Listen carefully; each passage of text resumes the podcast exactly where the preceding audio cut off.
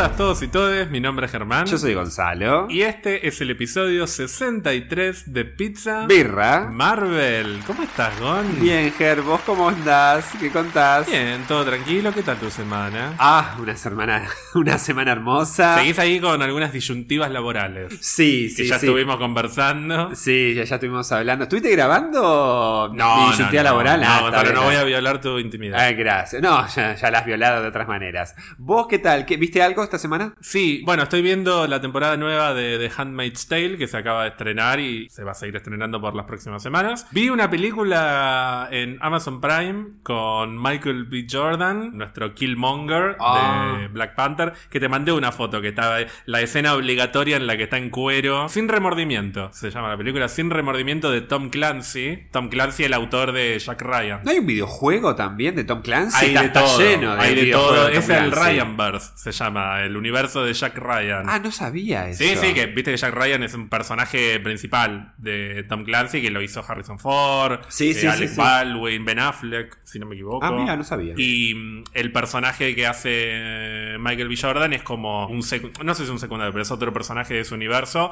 Es un típico policial de tiros y, y militares y conspiraciones del gobierno. Y el chongo en cuero. Y el chongo, situaciones muy absurdas, pero no me importa, la, la pasé bien, linda película. Ah, y una cosa más, empecé a ver una serie de la que está hablando todo el mundo y mientras veía el primer capítulo dije, está bien, pero la verdad que no es para tanto. Y cuando terminó el primer capítulo dije, no, no, no, necesito ver más y la estoy viendo. Invincible. La serie de La Amazon animada. Prime, animada, basada en un cómic de Robert Kickman, el creador de The Walking Dead. Muy, muy, muy buena con la voz de mm, J.K. Simmons. Sí, J.K. Simmons, nuestro- ¿Es el narrador o es el padre? No, es el padre, Es el padre. del protagonista que es Invincible, que es Steven Yeun, Glenn de The Walking Dead, el coreano. Sí. Y el padre J.K. Simmons, nuestro J. Jonah Jameson y muchas otras cosas. Tenía ¿no? entendido que había, había también otra persona muy conocida poniendo su voz. Hay mucha gente conocida, Eh, muchísima sí, gente conocida. Sí, sí, sí, sí. Por ejemplo, hay toda una Liga de la Justicia que es como súper, súper, súper explícito, que es una copia de la Liga de la Justicia,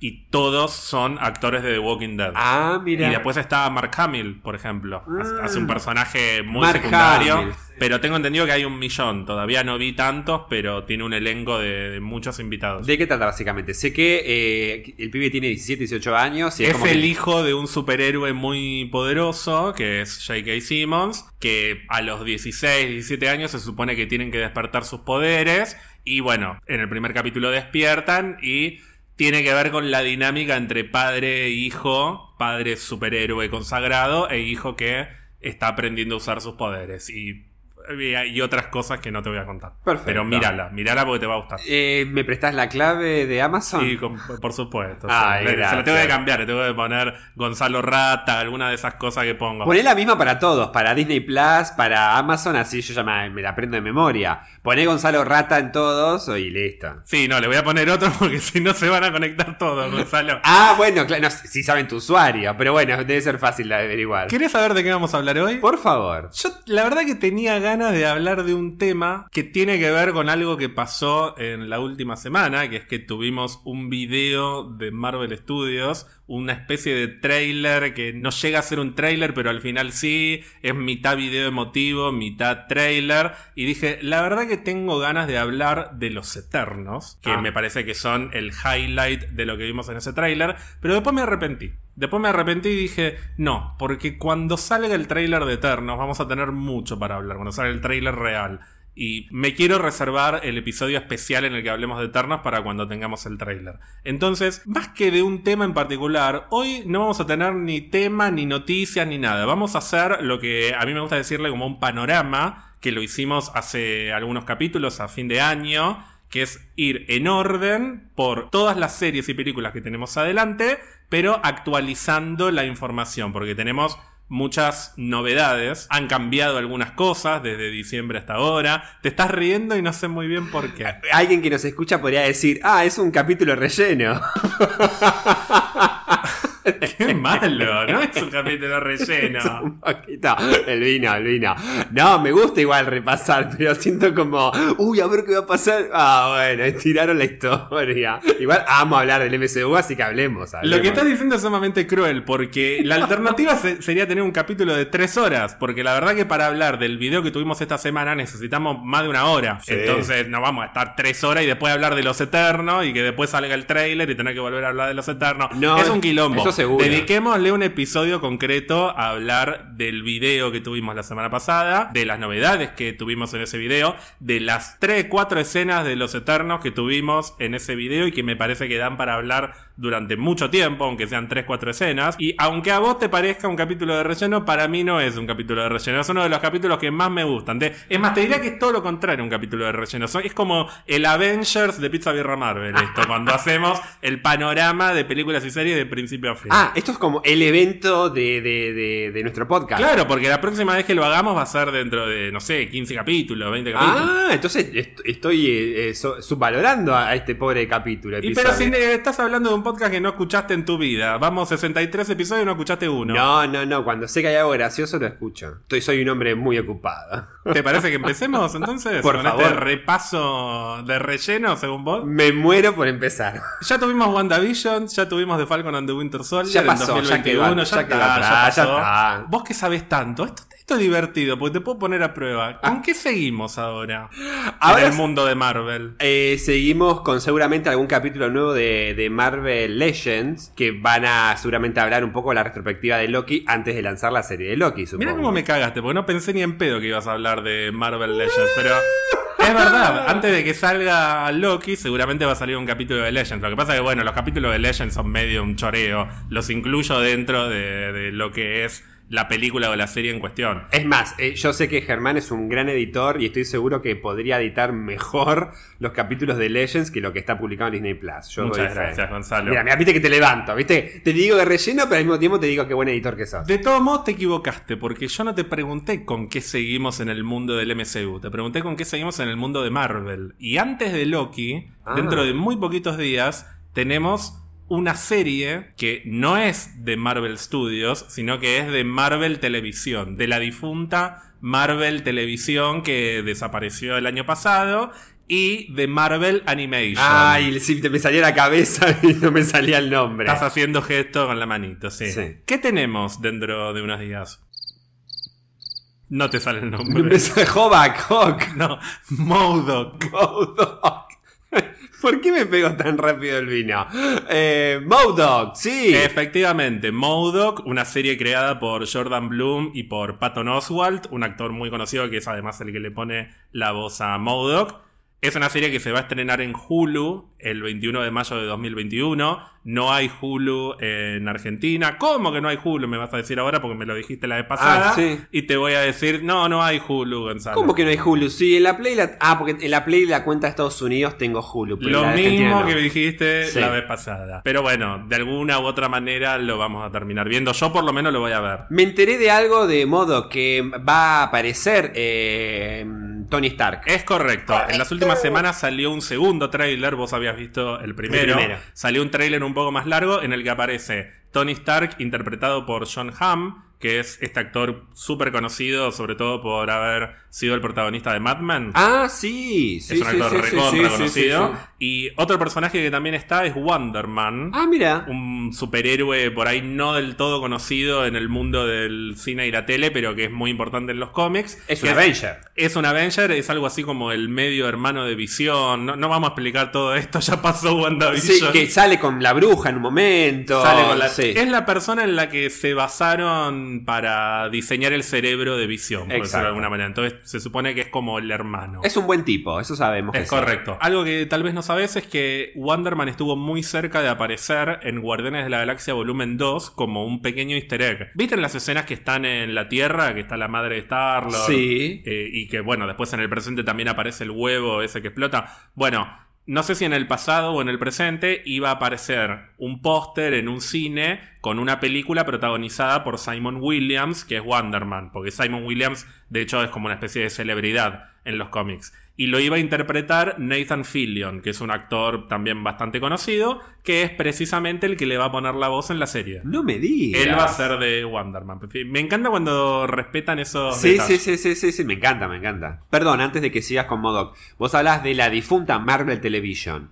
¿Esto es lo último que van a hacer? Es una buena pregunta, porque Marvel Television no existe más en términos de, de departamento independiente. Todo lo que sea televisión de Marvel lo maneja Kevin Feige. Lo que sí sigue existiendo es Marvel Animation. Y había otros proyectos en curso entre Marvel Television y Marvel Animation. Uno es Hitmonkey, que es otro personaje como muy oscuro. Y había un par de series más, Tigra y Dazzler, si no me equivoco. Creo que había, no sé si no había una más. Y entre los personajes de esas series iban a ser una especie de crossover llamado The Offenders, los ofensores. Obviamente como una parodia de los Defenders de Netflix. Claro. Todo eso se lo metieron en el ojete, quedó Modoc. No termina de quedar del todo claro si Hitmonkey va a salir o no, si después seguirán las otras series. Parecería que no, parecería que quedó todo medio en el olvido, pero Marvel Animation sigue funcionando. Hay reportes que indican que hay una serie animada de Deadpool en desarrollo, se siguen haciendo series animadas de diferentes personajes, así que es como una zona medio gris. Lo que sí, Marvel Television como tal, como existía antes, que era el departamento que hacía Agents of Shield, las series de Netflix, Cloak and Dagger, etcétera. Sí. Eso no existe más como, como departamento independiente. Porque mi duda es, entiendo que tiene un, un público adolescente adulto, Modoc, claramente, pero sacando esa cuestión, ¿por qué no piensan en unificar todo lo que es Marvel Televisión, incluso animación, en Disney Plus? Precisamente por lo que dijiste, porque apunta a otro público. Me parece que lo quieren despegar de lo que es Marvel Studios y Marvel como compañía de Disney. Es justamente animación stop motion adulta, va a Hulu, que es un canal como un poco más joven adulto. Claro, por eso, porque digo, está claro entonces de que el, eh, si vos tenés Disney Plus es porque querés seguir la línea del MCU. Ahora, Marvel tal vez tiene en la cabeza de que quiere seguir creando otras series en paralelo que nada tienen que ver con el MCU. Si permiten que haya una serie animada de Modoc en Hulu, ¿es porque se quieren desprender del personaje o porque puede, ser, puede llegar a que Mod- Modoc eh, aparezca en el MCU? Me parece que si Kevin Feige permitió que esta serie siguiera su curso y no otras, como pueden ser algunas series live action, es porque medio que le chupa un huevo. Le chupa un huevo el personaje. Y si no le chupa un huevo el personaje, le chupa un huevo que haya una serie animada stop motion sobre él. Es lo mismo que una serie animada de Deadpool. No va a interferir en los planes de Kevin Feige con Deadpool 3 que haya una serie animada de Deadpool, como tampoco interfería una serie animada de Spider-Man. Es medio algo que no, no tiene repercusiones. Distinto sería el caso con una serie live action de algún personaje de Spider-Man. Pero esa es una zona más gris porque está en el medio Sony. Hay una serie live action en desarrollo que tiene que ver con un personaje de Spider-Man que dentro de un rato lo vamos a hablar, ya lo hemos hablado en algún momento. Me parece que tiene que ver con lo que le chupa un huevo, que no esté dentro de la esfera de Marvel Studios y de Disney Plus. Sí, creo que no, no, no lo dejaría pasar, es que haya una serie animada de los Avengers. Digo, yo creo que eso se lo guardarían para Disney Plus. Si hay una futura nueva serie de Avengers. Seguro. Pero volviendo a lo que es el MCU, a lo que es Marvel Studios, efectivamente la próxima serie que viene del- de la mano de Kevin Feige, ¿cuál es? Loki. Efectivamente, el 9 de junio, no el 11 de junio como iba a ser originalmente, se va a estrenar el primer episodio de Loki. El 9 de junio es un miércoles. Esta semana anunciaron con un videíto que grabó Tom Hiddleston, así medio como, como sin ganas, que los miércoles van a ser los nuevos viernes, porque Loki se va a estrenar todos los miércoles. Sus seis episodios van a salir los miércoles. ¿Te, te complica la agenda, Gon? No, me la beneficia porque así puedo tomarme mi retiro los viernes para ir a descansar a la casa de mis padres, a comer asado, a empanadas, milanesa de mamá, pizza. Ah, me comí un locro este fin de semana. Ah, porque fui a visitar a mi familia. Me comí un locro este fin de semana que creo que subí 2 o 3 kilos. Ah, y obviamente nos da la posibilidad de juntarnos el fin de semana con vos, porque en vez de estar, viste, los dos ahí editando, sudando todo, Sí. podemos grabar el miércoles y el sábado, por ejemplo, podemos volver a reencontrarnos. ¿Hace cuánto que no tenemos un sábado juntos? Y vos en noviembre me dijiste que ibas a pasar el verano en mi balcón y no viniste. A lo largo de tres meses no viniste más que para grabar el podcast. Así que Claro, no, bueno, Está bien que yo soy el garante y puedo entrar acá sin pedir permiso, pero yo estaba esperando que me invites, Gon, ¿querés venir a mi balcón este verano? Y pasó diciembre, enero, febrero y bueno, yo seguí sin balcón. Pero bueno, está bien, será el verano que viene. Pero volviendo a Loki, el 9 de junio se estrena la serie protagonizada por Tom Hiddleston. Quiero saber, en este momento de tu vida, después de WandaVision, después de Falcon and Winter Soldier, ¿En qué estado estás? Porque cuando se iba a estrenar Falcon, ah, a mí no me interesa nada porque estoy con Wanda y con Visión. ¿Ahora estás que solamente pensás en Isaías Bradley? ¿O estás con ganas de ver a Loki? No, o, al, nieto. Pero... no, tengo ganas de ver Loki, la verdad. Lo que pasa que... Después de este mini adelanto nostálgico, pero reintroducción a la... Yo creo que el video que lanzaron fue no solo una especie de nostalgia, fue una cosa de relanzamiento de eh, Marvel, o sea, del MCU, para decir, no se olviden que existe el MCU, entonces mirá cómo te jugaron del lado nostálgico y miren todo lo que se viene. Fíjate que el mensaje final es, volvamos a los cines. Pero es que de hecho yo justamente todavía no había hablado del video porque me lo quería reservar para la película de la que vamos a hablar ahora. Es un video sobre las películas. Sí. Está bien que el MCU ahora es película y serie. Van de la mano, no existe más esto de las películas por su lado y la tele por, por otro. Si bien obviamente no van a ser películas que nadie entienda si no vio una serie antes, si querés ver el rompecabezas completo vas a tener que ver las películas y las series. Eso lo dijo Kevin Feige varias veces y quedó bastante claro. Ahora, el video que salió esta semana tenía el foco en la experiencia de ir al cine. Sí. Lo que nos dijeron es, nosotros sabemos que no es lo mismo ver Avengers en el living de tu casa que verlo en las salas de cine. No por nada, eh, a la mitad del video te meten la escena de, la reacción de la gente con los portales. A mí me puso la piel de gallina eso porque siento que fue una manera de decir, sabemos que tenés ganas de volver al cine, falta poco. Dentro de poco, eh, tal vez antes algunos, después otros, pero esto va a volver. No es que de acá en más la vida va a ser Disney Plus. Sí, sí, vas a volver al cine y vas a volver a vivir momentos como los que viviste en Avengers. Pero además yo creo que lo jugaron tan bien la parte nostálgica. Primero con la voz de Stan Lee ahí hablando. Y estuvieron también elegidas las escenas. El hecho de que mostraron el abrazo de Tony con Peter. Después cuando dice ese que está al lado tuyo es tu hermano y que te muestran a Killmonger con, Black Panther, o esa que está ahí es tu hermana, que, yo siempre digo, ay, me encanta esa escena que, le da la mano eh, Nebula, Gamora Nebula. Este, me parece que estuvieron muy bien elegidas las escenas. Y después sigue explotando a full. La mayoría fueron escenas vistas, claramente. Pero después claramente la bomba fue eh, Eternos. Es verdad, el foco está puesto en el cine. Sí, y no es que las películas van a ser más importantes que las series. Es que la experiencia cinematográfica va a volver, la vas a tener y vas a poder ver las películas en el cine cuando estén dadas las condiciones y si querés, o sea, si querés ir al cine, lo vas a poder hacer. Si la querés ver en tu casa, la ves en tu casa. Fue una, como una promesa, como una promesa de esto va a volver, esta experiencia la vas a volver a tener. Y eso me pareció muy inteligente de parte de ellos, porque en realidad anuncios grandes en el video no hubo. O sea, el 95% de lo que está en ese video ya lo sabíamos, salvo un par de cosas que ahora las vamos a hablar, y sobre todo el, plato fuerte que fueron las escenas de Eternos. Pero el lineup en general es más o menos el mismo que ya sabíamos. Lo que faltaba era el hype de ahora sí, o sea, no, no, no viene Black Widow, se retrasa para diciembre, no. En julio la tenés, en julio la vas a ver. Sobre todo porque en Estados Unidos ya están todos vacunados, ¿no? Sí, casi todos, sí, sí. Por eso, entonces, después de todo esto y de ese tráiler, claro, ves esos, ¿cuánto? Un, 30 eh, segundos de escenas de, de, con suerte, de los Eternos, y me vuelve esa cosa de, no por desprestigiar las series, pero a mí el cine me mueve más. Entonces, bajo la expectativa un poco con Loki porque me, sube a la cabeza las ganas de verle Eternos. Más que Shang-Chi, ya sabemos. Pero no importa, es cine. Entonces digo, qué ganas de ver todo eso en el cine de una vez por todas.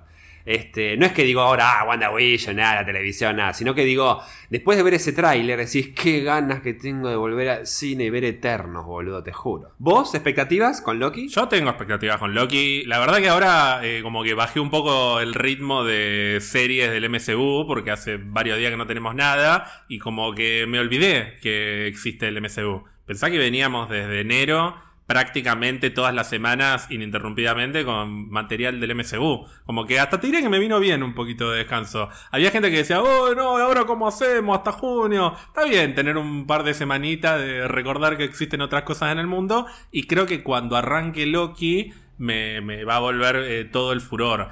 Lo que me pasa con Loki es algo que ya hablamos muchas veces, que es que el hecho de que sea un personaje que ya vimos tantas veces, que sea una, un Loki de una línea temporal alternativa, como que en un principio me baja un poco el entusiasmo, como que me dan más ganas de ver Hawkeye, Claro. por ejemplo, pero hay tanto alrededor de, de las líneas temporales y el multiverso y, y algunos personajes que se rumorea que podrían o no aparecer, que siento que voy a ver un capítulo y ya voy a estar cebado. Sí, y a la segunda semana voy a estar el doble de cebado. Yo te dije, eh, a diferencia de Falcon, el- el- la- los avances de Loki me generaron una incertidumbre positiva, digamos, de ganas de saber más, que me había pasado con los trailers de WandaVision. Siento que son trailers que te muestran cosas totalmente abstractas y decís qué carajo estoy viendo, qué va a pasar. Los trailers de Falcon claramente eran más explícitos, más o menos sabés para hacia dónde va la historia. Pero con WandaVision y Loki me pasó algo parecido. Decís, ¿qué ¿de qué carajo va la historia? Si bien más o menos sabemos las líneas temporales y todo eso, pero digo, está al nivel de Guardianes en cuanto a que te pueden meter cuanto personaje se le cante. Si a nivel. Si en Guardianes te pueden meter cualquier personaje cósmico, porque da para meterlos, que, que se crucen.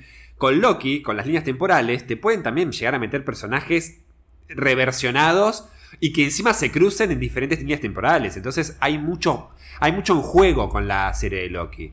Para ver con qué resultado termina eh, impactando el MCU. Porque, ¿qué esperabas antes de que se estrene WandaVision? ¿Qué esperabas que iba a aportar al MCU cinematográfico? Bueno, todos claramente esperamos que sea una bruja consolidada. La construcción de la bruja. La construcción de la bruja claro. plata. Y que ya en el MCU esté la bruja. Pasó. Fue lo mejor del mundo. ¿Qué esperabas como aporte de Falcon? La Ten- construcción del Capitán América. Exacto. ¿Qué esperas de aporte de Loki al MCU cuando termine? Te lo digo dentro de unos días. No es ningún secreto que antes del primer episodio vamos a tener un especial de Loki. Ah, ok, ok. Que va a estar más concentrado en las posibilidades que en lo que pasó. Porque el Loki principal del MCU ya está muerto. Lo mató Thanos. Sí. Así que vamos a hablar un poquito de, de la historia de Loki en el MCU. Pero nos vamos a enfocar en el Loki de Endgame. El Loki que va a ser el protagonista de su serie. Ahí tenemos una puerta enorme para, muchas puertas en realidad, para especular y si querés podemos empezar a meternos un poquito más con los personajes que pueden llegar a aparecer, sin entrar demasiado en, en, en detalle porque no quiero... ¡Mephisto! No, y, y no quiero spoilearme a mí mismo. O sea, no, no Claro. quiero ya anticiparme a que tal personaje en realidad puede ser tal, como pasó con Agatha, por ejemplo. Me quiero sorprender, porque están dadas las condiciones para que pase eso. Pero dentro de unos días lo hablamos. Perfecto. Loki se va a emitir a lo largo de seis semanas, hasta el 14 de julio de 2021, y el final de la serie va a coincidir más o menos con el estreno, por fin, ya casi a los niveles de New Mutants, de Black Widow, que se estrena en Estados Unidos el 9 de julio. Imagino que en Argentina va a ser el 8. Sí, sí, siempre es el jueves. Mi duda es si los cines justo en pleno invierno, en julio, que es el mes más crudo de todos, en Argentina va a estar abierto Y el yo, no, cine. yo no te quería arruinar la noche. La buena noticia es que la película se va a estrenar simultáneamente en cines y en Disney Plus por un costo adicional que me imagino que lo voy a terminar pagando yo, como siempre. Sí. La mala noticia es que yo sé que vos querés ir al cine y que eh, si no están abiertos los cines, la vas a ver medio de mala gana en la tele, porque encima después de este trailer que tuvimos esta semana, tengo ganas de ir al cine. Eh, vamos, la Va- vamos a Carla. Va- va- Vamos, y Elena, todo. Esperemos que en pleno invierno, literalmente en el corazón del invierno, estén dadas las condiciones. Yo lo veo medio complicado. Lo veo más favorable para la que viene después, pero lo veo medio difícil. Si querés, la- nos buscamos un gran, gran, gran televisor. No, en casa, el televisor es- la, la tele es grande. No, eh, igual yo creo que para mí van a estar, no solo en Argentina, yo creo que en gran parte, en varios países de Latinoamérica, a pleno invierno van a estar cerrados los cines, nos, va a depender de cada país. Pero hasta antes de que vuelvan a cerrar, hace poco, hace dos, tres semanas, iban a estrenar películas que se habían pospuesto un montón. Yo vi Tenet, que Tenet se había te- tenido que estrenar hace un montón. Ah, no, Wonder eh, Woman también, entonces digo... Puedo ver- Eventualmente la vamos a ver en el cine. Por eso, sí. eso voy, digo, me fumaré verla por primera vez en la tele, perfecto. Pero la verdad no voy a posponer eh, verla ni bien se estrena solo porque me encapricho en que quiero verla primero en el cine. No, No, porque aparte no tenemos podcast. sino- Pero además no tenemos podcast, claro. Entonces digo, la veo en Disney Plus, me la banco, perfecto. Quiero disfrutar la experiencia de ver la película. Además, por es una película que es- merece ser vista ya de una buena vez. Se merece ser estrenada. Después, seguro, aunque la estrenen en diciembre del 2021, la voy a ver al cine. Porque quiero, Sí, sí, yo quiero también. verla en el cine. Pero no me parece mal verla en Disney Plus. O sea, más allá que tengo preferencia por una cosa o por otra, pero digo, la veré en Disney Plus si se estrena acá solo y el cine está cerrado. A mediados de 2021, me imagino que antes de la película que viene después, tenemos en Disney Plus What If, una serie animada. Acá podemos retomar lo que hablamos hace un rato. Esta es una serie animada, sí, pero no me parece que sea el mismo caso que Modoc.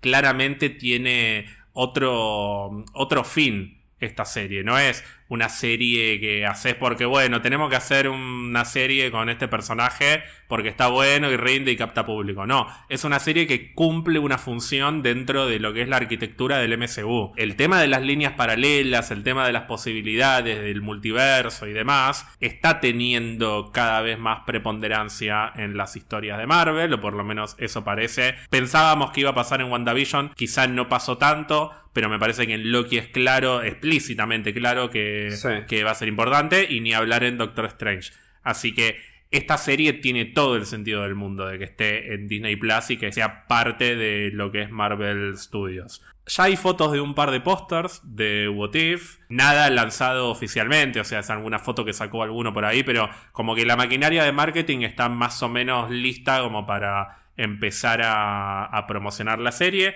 Así que yo me imagino que dentro de algunos días, seguramente cuando se esté por estrenar Loki o en las primeras semanas de Loki, vamos a tener una fecha de estreno de What If. Recordemos que van a ser 10 episodios, cada uno va a estar enfocado en qué pasaría si hubiese pasado tal cosa en lugar de otra. Por ejemplo, que el suero del super soldado lo hubiese tomado Peggy Carter y no Steve Rogers, que ese estoy casi seguro de que va a ser el primer Para mí, episodio. para mí es el primero, sí. Recordemos que el hilo conductor entre todos los episodios va a ser el observador. La voz es de- La voz de Jeffrey Wright, este actor Ah. súper conocido por los Juegos del Hambre y por Westworld. ¿Qué expectativas tenés en este momento con If? No, vos sabés que a mí la animación me encanta, así que tengo muchas ganas de verlo. Sabés que tengo muchas ganas por el tema de qué puede llegar a decir el observador.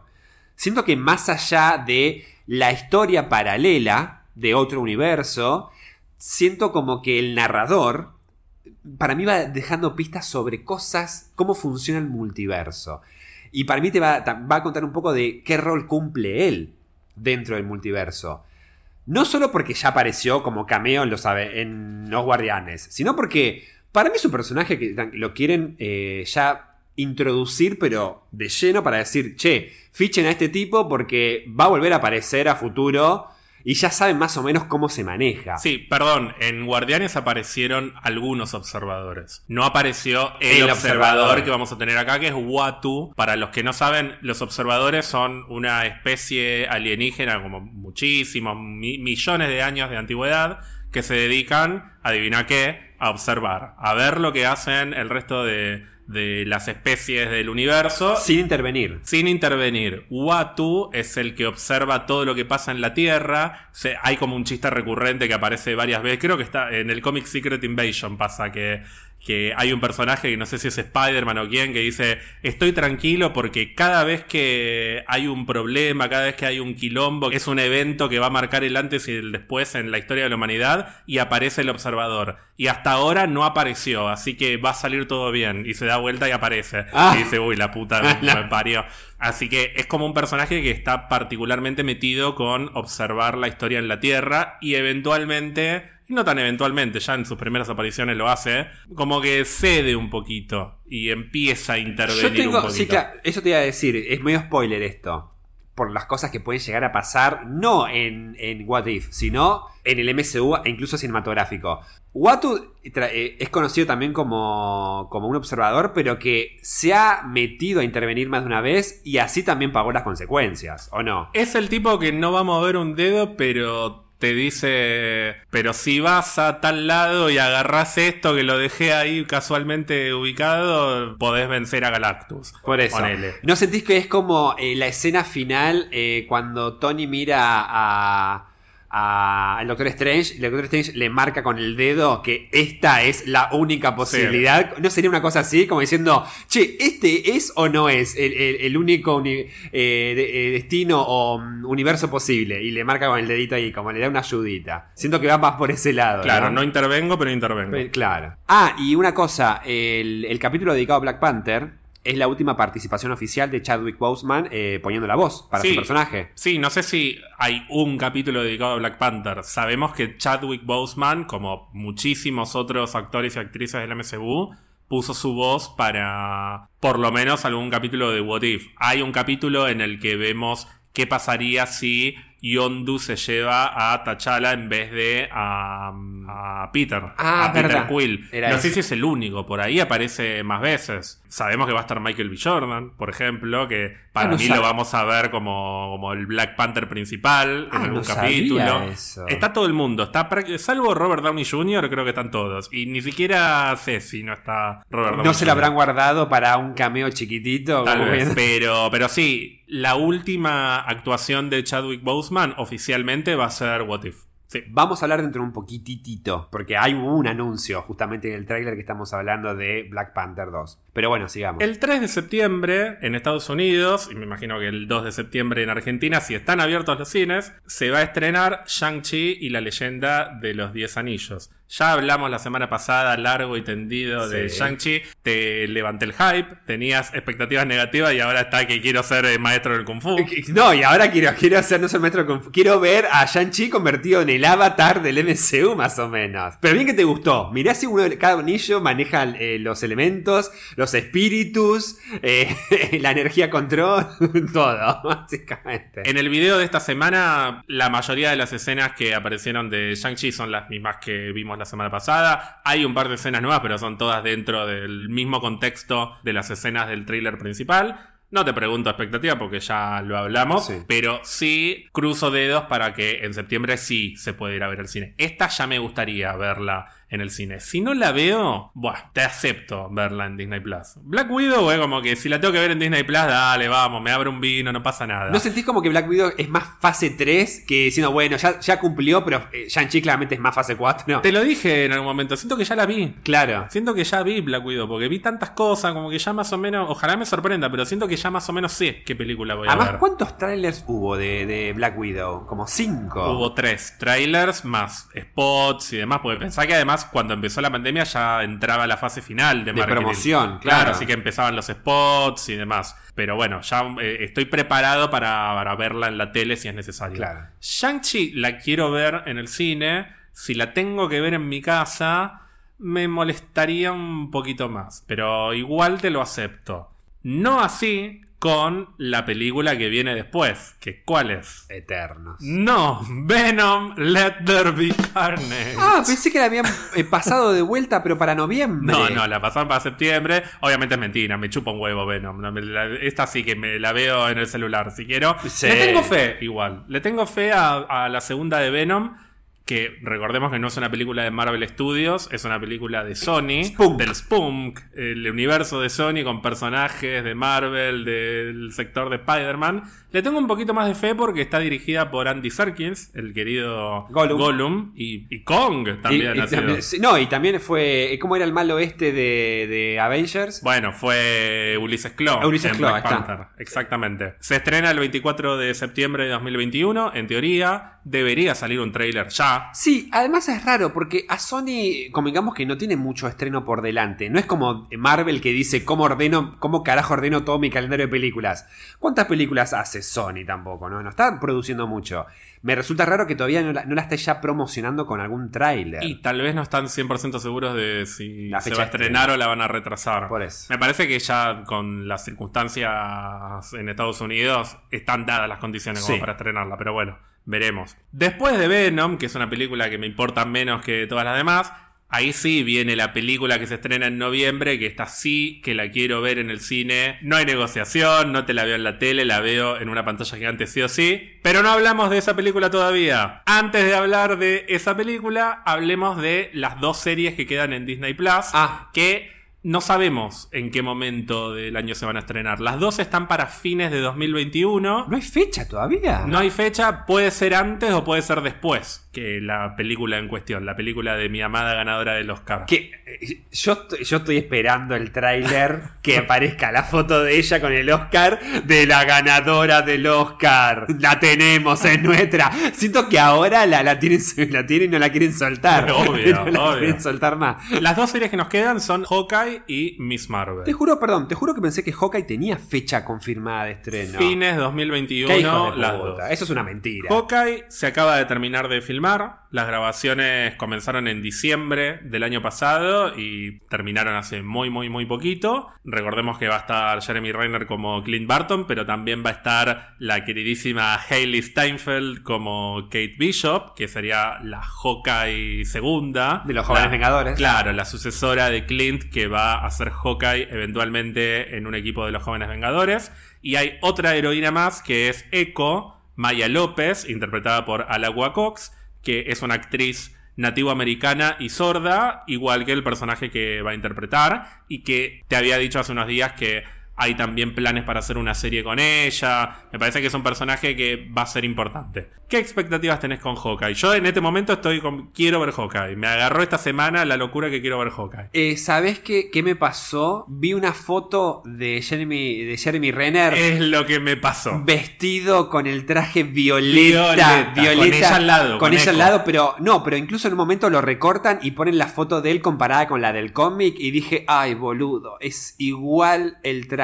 Eso es lo que vi, esta semana. Vi eso y- y... dije, perdón, a la mierda Loki, quiero ver Hawkeye ya. Bueno, yo no te quería decir eso, no te quería spoilear que Hawkeye va a tener un traje más violeta que todo lo que tuvimos Sí, hasta ahora, sí, que sí, sí, en los artes conceptuales eran violetas, pero en la pantalla no se veía. No se veía. No, no, no, no. Cuando Vi esa foto y dije, uy, qué ganas de ver Qué esta serie. de ver. Más tantas otras cosas que, bueno, ya hablaremos. Encima en- lo veo que se está riendo, cagándose de risa, como está medio lastimado de grabar, y digo, ah, tengo ganas de ver esa serie, te juro. Además, siento que vuelve un poco también a lo terrenal, como tipo, quiero ver la dinámica entre él y Kate Bishop. Quiero ver cómo la mentorea. Y quiero ver si tiene el espíritu del cómic, este famoso cómic de Hawkeye. eh, que viste que es todo blanco con él en violeta. La que- portada, La sí. portada que es, es buenísimo. Es como tipo. Es lo mejor que hizo Marvel en el último tiempo en cómics. Y es muy gracioso también. Quiero ver si le dan esa impronta también cómica. Siento que es un personaje que tranquilamente podría ser mega gracioso y ser mentor mientras de Kate Bishop. Es que en los cómics lo es. En los cómics es un personaje muy gracioso. Muy gracioso. Yo no sé qué pasa, porque con Arrow pasó lo mismo, con Green Arrow. Green Arrow también es un personaje Sí. de DC que es re gracioso. Y en la tele lo hicieron en Arrow como Batman. Como que los arqueros tienen que ser serios, no Sí. pueden ser graciosos. O son serios o son el villano de Avengers, el villano secundario, como, como le pasó a Hawkeye. Sí, salió perdiendo. Pero no entendí eso. ¿Por qué? Porque, porque Legolas es, es, es hortiva, no es gracioso. No entiendo. Y ponele que no sea gracioso. Le pusieron una familia también a Hawkeye que está bueno. Está buena la parte de Ultron Sí, en la que sí, conoces sí, a la familia. Está buena la historia de que mueren todos en el chasquido. O sea, está todo bien, pero decidieron romper por completo con algo característico del Hawkeye de los cómics, que es un poco un, como un cuarentón que, está como medio perdido, que se casó y se separó y, que está siempre queriendo levantarse a, a- levantarse alguna Avenger, ¿viste? Porque este, este- este es muy, este es muy chamullero también.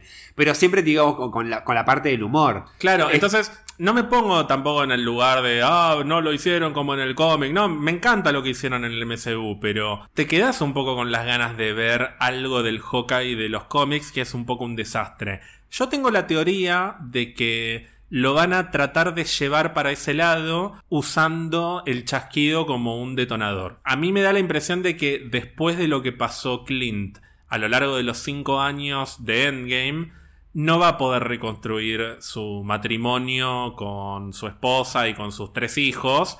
Y va a terminar siendo un soltero viviendo en Nueva York y se va a ver con los nenes como un padre separado. Ah. Y va a tener que encarar la vida eh, Puede independientemente. ser, sin puede la ser. familia. Y además, perdón, pagando consecuencias de años de asesinatos como Ronnie. Además, ahí ya le metes como un, como un costado más oscuro que también estoy seguro de que va a estar. Pero creo que le van a meter el, el costado humorístico que le faltó al personaje a lo largo de estos años, al margen de, lo, de la boludez de eh, yo tiro flechas y ellos tienen poderes, que bueno, sí, son chistes. Sí, pero sí, el personaje sí. no es particularmente cómico en el MCU. Creo que van a ir por ese lado, que van a hacer que sea un solterón después de haber sido un padre de familia durante mucho tiempo.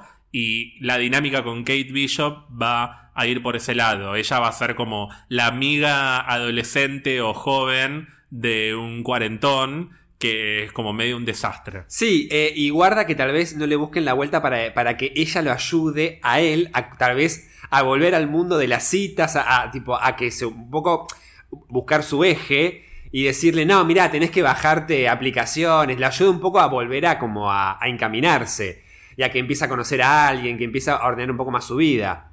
Mi duda es cómo se van a conocer, cómo en el MCU piensan, plantean que se conozcan uno con el otro. No tengo la menor idea. Eso es una gran incógnita. Con respecto a la otra serie que se estrena a fines de 2021 o que debería estrenarse antes de que termine 2021 es Miss Marvel, que esta semana también me dieron más ganas de ver Miss Marvel de, las que tenía antes.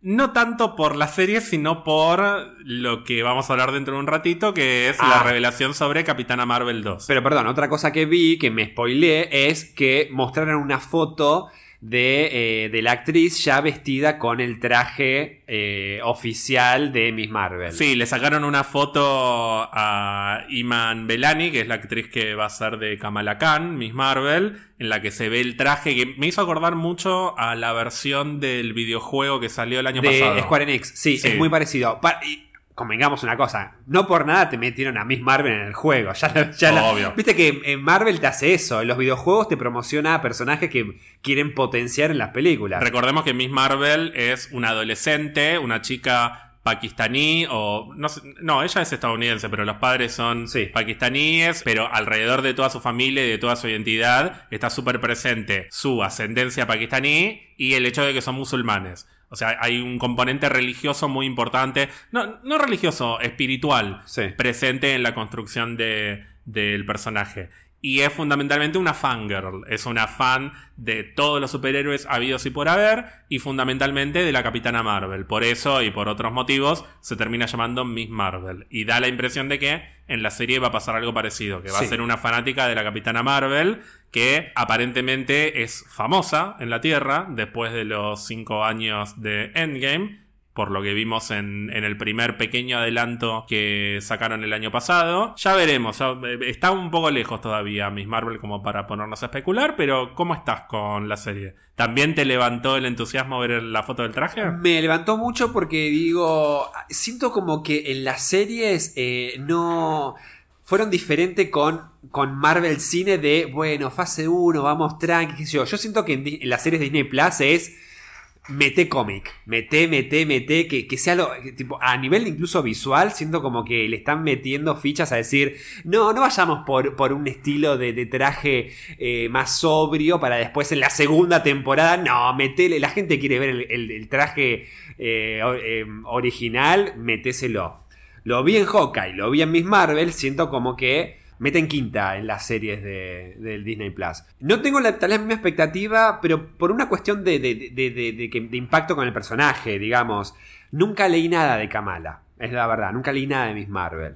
Este, y de, y, y de Hawkeye sí, y además, obviamente, por una cuestión nostálgica de que, bueno, Hawkeye, además, Jeremy Renner viene actuando desde la primera de Thor, porque tuvo su cameo ahí, básicamente. Pero sí, le tengo ganas, sí, sí, sí, sí. Y ahora sí, el 5 de noviembre en Estados Unidos, pero probablemente el 4 de noviembre en Argentina, el día de mi cumpleaños. ¡Ay, boludo, claro! Como si, como si hubiese estado planeado. No, esto. qué planeado. Hablaste con tu tía. Hablaste con tu tía y dijiste, tía. ¿Qué me vas a regalar para mi cumpleaños? ¿Y sabes lo que me dijo mi tía? Me dijo, de la ganadora del Oscar.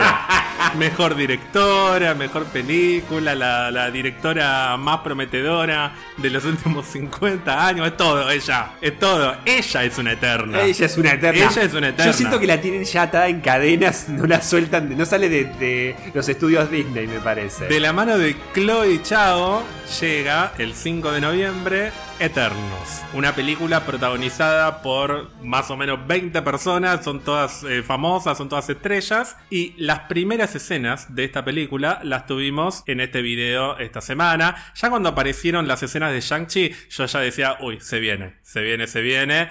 Y cuando aparece a caballo Salma Hayek con un sombrero, yo, lo yo te dije, lo primero que dije fue Pará, pero metieron una escena de una película de Chloe Chao vieja. No, es otra. Yo ni siquiera eso. Yo pensé que sacaron eh, una prueba de cámara con, con Salma Hayek. Bueno, ahora mirá el horizonte y montá caballo. Total, esto no queda para la película. y dejaron eso. Porque hasta siento que es otro filtro. Eso no parece de Marvel. No. Parece una película de Chloe Chao. Es como las películas de ella. Están siempre en el medio del campo, a caballo, con el atardecer, porque siempre es atardecer. Entonces, vos lo que me dijiste, el de, a ver, obviamente vimos cuánto, 20 segundos de escenas, pero el 90% de esos 20 segundos de escenas que vimos era todo atardecer o el, el sol bajando, viste que es todo muy naranja clarito, muy suave el, tono de luz. O de noche, pero con luz natural. O con la luz de la espada que se está iluminando, que es una espada eh, fantasiosa, por decirlo de alguna manera, pero la luz es natural. Son 3, 4 escenas, pero yo me volví loco con lo que vi. No me quiero imaginar lo que va a ser cuando salga el tráiler. ¿Qué te pareció? Decime primero a grandes rasgos y ahora sí vamos a hablar más largo y entendido de esto porque se lo merece. ¿Qué te pareció el primer vistazo a Eternos? Visualmente es claramente me, impactó porque es algo distinto a lo que veníamos viendo, pero de hecho creo que está a propósito. Vos venías viendo, más allá de, de, la retrospectiva de la fase 1, 2 y 3, vos ves escenas ya vistas con un estilo muy clásico de Marvel, película de acción. Shang-Chi, por más que tal vez eh, eh, sea algo nuevo en cuanto a que no habíamos visto material, decís, tiene la misma estética. Y después te mandan esa estética visual de, de 20 segundos y decís, esto no, es, no es el MCU. Ni siquiera es decís, che, esto es distinto. Decís, esto, ¿qué, qué, me quiere contar? O, qué tipo de película es. Tiene un filtro, parece que está filmado con una cámara distinta a la cámara que filman con todas las películas del MCU. Pero además, eh, em, la posición de la cámara, los tonos que tiene cada, cada imagen, siento como que esto en un tráiler no es nada. No, es que no es nada. No, no, no vimos nada. Pero ¿no viste el contraste que hubo entre eh, Black Widow, Shang-Chi, Eternos? Bueno, tengo, eh, tengo un amigo que se llama Maxi, que me molesta permanentemente con Marvel, me bardea, pero, me lo hace exageradamente para que me enoje. Y que todo el tiempo me dice que las películas de Marvel son televisión. Y, de hecho me dice, qué bueno que ahora están las series porque están en el lugar que deberían haber ocupado desde el primer momento, en lugar de ocupar los cines para que yo pueda ver las películas que quiero ver. Sin darle la razón, ¿no sentís que Shang-Chi, por ejemplo, si hubiese sido una serie de Disney Plus, se vería más o menos igual a lo que se vio en este tráiler, pero que cuando aparece Eternos decís, ¿esto es cine? No solo es cine, es cine de autor cuando uno dice de que podés ver la esencia del director plasmada en una película. Porque una cosa es Marvel eligiendo directores porque les gusta, pero manteniendo una estética visual, Acá la mina, no sé qué habrá negociado con Kevin Feige, seguramente al tipo le encantó la estética y el ojo que tiene para la cámara, y sentí que es el, lente de la directora, sentí que es la estética de la directora. Entonces, cuando contrastás eso, y además le sumás lo que, algo que, a, lo, que vos decías, Después de ver WandaVision y sobre todo Falcon, que ves la calidad que puede tener Marvel en, en la pantalla chica, para decirlo de alguna manera, Decís, claro, veo Shang-Chi decís, tranquilamente, eso puede ser una serie de televisión. Si me mostraron escenas de acción de Falcon que tiene el presupuesto de una película, ¿cómo eso no puede estar tranquilamente, estar dividido en seis capítulos y ser una, y ser una serie, Shang-Chi, por ejemplo? Entonces, claro, después lo comparás con los 20 segundos de, de, Eternos y decís, no, esto es otra cosa. No, además, yo vi, las, vi todas las películas de Kate Shortland, la directora de Black Widow. Vi todas las películas de, o casi todas, de Destin Daniel Cretton, el director de Shang-Chi. Yo veo las escenas de Black Widow y no digo, ah, es una, es una película de Kate Shortland. Y lo mismo con Shang-Chi. Claro. Vi a Salma Hayek y dije, eso es eh, Songs My Brother Taught Me de Chloe Chao. O The Rider. O Nomadland. Pensé que, se, que habían puesto otra cosa. O sea, por una fracción de segundo. Pensaste que dije, sacaron escenas de otra película. Ay, no pusieron Eterno. Es Salma Hayek, es Eterno es esto. Y ahí la- veo la mano y veo, eh, eh, la veo a Angelina. Pero hubo una fracción de segundo en la que dije, eso es una película de Chloe Zhao que ya vi. Se ve la marca visual. O sea, se ve el impacto visual, la visión del autor en términos visuales en Eternos. Seguramente va a haber marcas de Kate Shortland en Black Widow o de Destin Daniel Cretton en Shang-Chi, porque ha pasado con otros autores, pasó con Ryan Coogler en Black Panther, pasó con James Gunn en Guardianes. Sí. Decime si no es una película de James Gunn, Sí, Guardianes. sí. Y no es que las películas anteriores de James Gunn son visualmente como, la, como Guardianes. Pero acá se ve que Kevin Feige tomó la decisión de que Eternos tenga la estética de las películas de Chloe Chao porque se lo vendió evidentemente de una manera que les sirve para lo que quieren contar. No olvidemos que Eternos es una historia sobre... Ya lo hablaremos en, en algún momento con más, con más detalle, pero son seres que viven a lo largo de miles y miles y miles de años y que seguramente va a tocar en algún momento los temas relacionados a la infinitud del universo y la finitud de los humanos, sin meterse en, en un análisis filosófico súper sofisticado, pero va a tener que ver con lo chiquitos que somos los seres humanos al lado de seres como estos. Y me parece que visualmente retratar a estos personajes con recursos como los que usa Chloe en sus películas, le digo Chloe porque siento que es mi, es mi amiga, le suma, le suma muchísimo que esté filmado con escenarios naturales, que la iluminación sea tan pero tan natural. De nuevo, la escena de Angelina, que para mí es como, eh, es una de las que más me gustó de las pocas que vimos, que está ella con la espada, Sí. que vos decís que parece mala. Ay, pero yo te digo, pero a mí me da, a mí da sensación de mala. Yo para mí te digo de que no sé bien qué pasa en los cómics, porque vos seguramente claramente leíste, pero digo, eh, no me molestaría que termine siendo una, una eterna mala, porque me dio sensación de no te metas con Angelina, porque es la más mal, es la más mala de, la, de, de las malas. Bueno, a mí me dio No te metas con Angelina, me da grosa, no me da mala, pero la iluminación de Angelina en esa escena, que es toda eh, como muy oscuras, es recontra natural. Está muy, muy, muy cuidado en términos fotográficos lo que vimos. A mí, perdón, la escena que me voló, que me voló la cabeza visualmente es la que Se están eh, dando la mano. Se están- hay mucha gente y hay dos personas que están más cercas y como que se dan la mano o se saludan, que están como medias oscuras porque el fondo de atrás está todo iluminado por un atardecer Sí. también. Esa me gustó mucho. Me gustó mucho esa escena, me gustó también una en la que se ve una especie de puerta de una ciudadela o de una fortaleza que parece estar ambientado hace miles de años y que hay varios eternos parados. Llega y, uno. Y llega uno que es Macari, que es, eh, es una en realidad. ¿Y qué poder tiene? Super velocidad, Ah, por eso claro. llega así tan Claro. rápido. Muy bien. No, es que de hecho se llama Macari en referencia a Mercury. Mercurio. Mercurio, el dios de... El dios de la, de la velocidad romano, sí. claro. Pensá que los eternos son personajes que son algo así como la fuente de inspiración de dioses. Claro, por eso, tipo, eh, el personaje de, de Angelina es el que habría, habría inspirado a Atena Claro, para los griegos. Tena. Tena, claro. Sí, exacto. sí, sí. Bueno, y así con todos. Yo te dije, me hizo acordar mucho a los primeros vistazos a las temporadas nuevas de Game of Thrones, que nunca eran con un trailer o con un teaser. Era HBO en 2017 tiene todo esto y te pone pequeños fragmentos de lo que se viene el año que viene, siempre como videos en diciembre, y dos o tres escenas de Game of Thrones, que de ese video de dos minutos lo que a todo el mundo le importaba eran los tres segundos Claro. de Game of Thrones. Claro. Y era, no sé, Sansa mirando hacia la distancia arriba de un caballo, Daenerys bajando una escalera y Jon Snow sacando la espada. O sea, como tres escenas que no te dicen nada, Nada, pero con pero- eso comían durante un mes todos hablando de lo que se venía en Game of Thrones. Bueno, siento que esto fue así. Me generó un hype similar, muy, muy, muy parecido a lo lo que me generaba Game of Thrones en su momento, que era tres escenas que eran absolutamente nada, no era un dragón volando. Bueno, Claro. no vimos los dragones. Claro, ahí no está. vimos los White Walkers. Claro. No vimos el muro.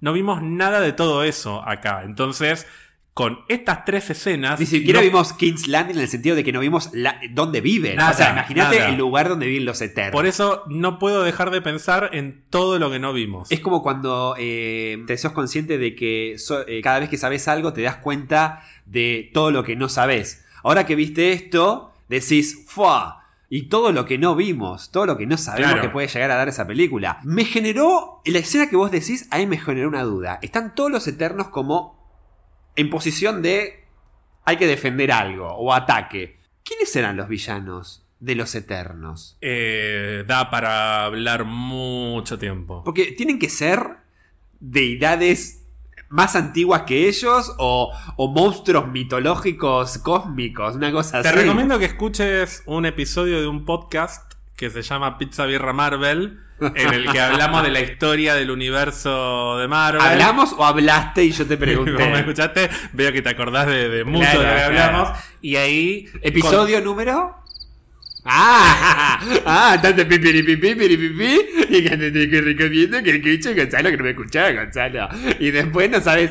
Sí, mira, ya te lo digo. Episodio 42, 3. No, no, te fuiste a la mierda. No, Ah. es el 20 y algo, lo ¿En- estoy buscando. ¿En serio? 22, 22. Te iba a decir 23, le pifié Ay, como el, por- día, como el día de mi cumple. Me- ya está, me lo acuerdo y lo escucho. En ese episodio hablamos, hicimos como una introducción a la historia de los Eternos, entre otras cosas, y se pueden sacar algunas conclusiones sobre algunos personajes con los que se pueden llegar a enfrentar. Lo vamos a volver a hablar. Lo vamos a volver a hablar cuando salga el trailer. Te voy a hacer toda la historia de los Eternos, de principio a fin, sin entrar demasiado en spoilers. Ah, puede ser que en un momento hablamos de los deshumanos o cómo era. Deviantes. Deviantes. Pero muy bien. Deshumanos, ahí está. Me acordé de los deviantes, sí. Los deviantes, sí, pero, pero no te quedes en los eternos buenos y los deviantes malos. Me parece que hay más Ah, ok, para especular. Así que lo vamos a hablar. Lo vamos a hablar eh, cuando salga el trailer, que no sé cuándo será. Yo me imagino que va a ser más o menos cuando se estrene Black Widow. Me No, imagino. Shang-Chi. No, antes, ¿Antes? Sí, no, Shang-Chi se estrena en septiembre y Eternos en noviembre. Nos van a sacar el trailer dos meses antes. El teaser lo sacan entre Black Widow y Shang-Chi y el tráiler así grosso sacan a las dos semanas de haber estrenado Shang-Chi. Si no sabes qué siento, como que ni ellos tenían ganas de estrenar Shang-Chi. el primer trailer es el teaser. El teaser, claro, sí, te- pero digo, si no, no van a tirar toda la, toda la, la posta de promoción antes de Shang-Chi, porque si no, pobre, la, la, devalúan como película. Y para cerrar 2021 tenemos la película de la que yo dije hasta que no haya un tráiler no voy a hablar y estoy convencido de que fue la decisión correcta porque imagínate si desde que empezó el año hasta ahora todas las semanas te hubiese dicho las noticias de eh, Andrew Garfield dijo que no pero después salió una foto de que sí y lo vieron a Tobey Maguire que se afeitó pero Kirsten Dunst dijo que no quiere volver ni en pedo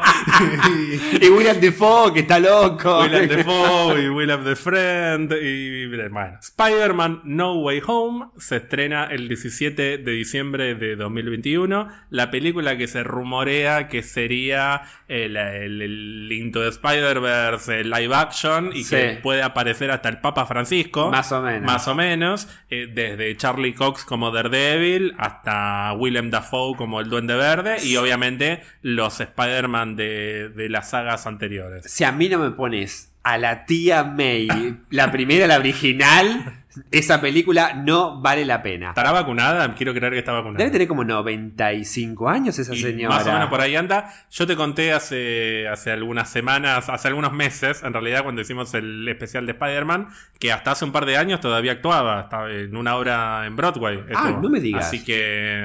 es- esa, es la tía May. Es la tía May, es la tía May. La- obviamente amo a Marisa Tomei, pero es la tía May más asociada a los cómics. Es viejita, la abuelita. Em, tengo una duda, una revoluda. ¿Cómo van a traducir el título de No Way Home? Sin camino a casa. Te lo firmo ahora mismo, si ¿Sí? querés, eh, sobre el contrato de Porque, alquiler. viste que había. de- Homecoming en realidad lo tradujeron como de regreso a casa y en realidad Homecoming en Estados Unidos, sobre todo en el secundario, es otra cosa. Pero no quedó mal de regreso a casa por también lo que implicaba de que Spider-Man volviera con el MCU en el sentido de volver a los Vengadores, qué sé yo. Lejos de casa está bien, pero sin camino a casa entonces. Yo le pongo sin camino a casa. ¿Vos cómo lo traducirías? No, no, no se me ocurría, por eso te preguntaba. Estaba pensando eh, sin vuelta a casa o... Sin vuelta a casa también puede ser. Me Eh. gusta más sin camino, pero bueno. Me, me gusta más la palabra camino, sí. ¿Usted qué sabe tanto? ¿Con qué arrancamos el año 2022? Con nuestra- Pensá bien lo que vas a responder. Pensá bien. ¿El 2022? Sí. Con Disney Plus. ¿Cómo te podés haber olvidado de Morbius? Ay, pero... Pero no lo habían pateado para más adelante. No, la patearon para. Febrero. No, de hecho, la volvieron a patear una semana en estos últimos días. La habían pateado para el 21 de enero y la patearon para el 28 ahora. Ah, sigue siendo enero todavía, pero el 20 límite. 28 de enero de 2022, Morbius, protagonizada por Jared Leto. Ya te confirmo ahora. La, eh, la patean para febrero o marzo. No, no la van a patear. La patearon como cinco veces ya. Bueno, salvo que Sony diga, la pateamos un poquito para seguir capitalizando el público con Spider-Man, que es lo que pasó con Godzilla, que la patearon también un par de semanas. Sí, la pueden patear un par de semanas, así como patearon esta. Una cosa, eh, no está confirmada la fecha de estreno todavía, o puede haber chances de que se posponga eh, Venom 2. Así que si posponen Venom 2, Venom 2 No, vos decís que puede haber chance de que se posponga. Yo para, te que se en para mí posponen Venom 2 y si mueven un poquito Venom 2, tal vez muevan un poquito Morbius. Bueno, lo que importa de Morbius en realidad es si va a tener o no conexión con Spider-Man de Tom Holland. Porque va a estar Michael Keaton. Porque está Michael el Keaton. ahí. ¿Qué hace? Ah? Canal 13, acá en Argentina, pasó eh, de regreso a casa como dos o tres veces.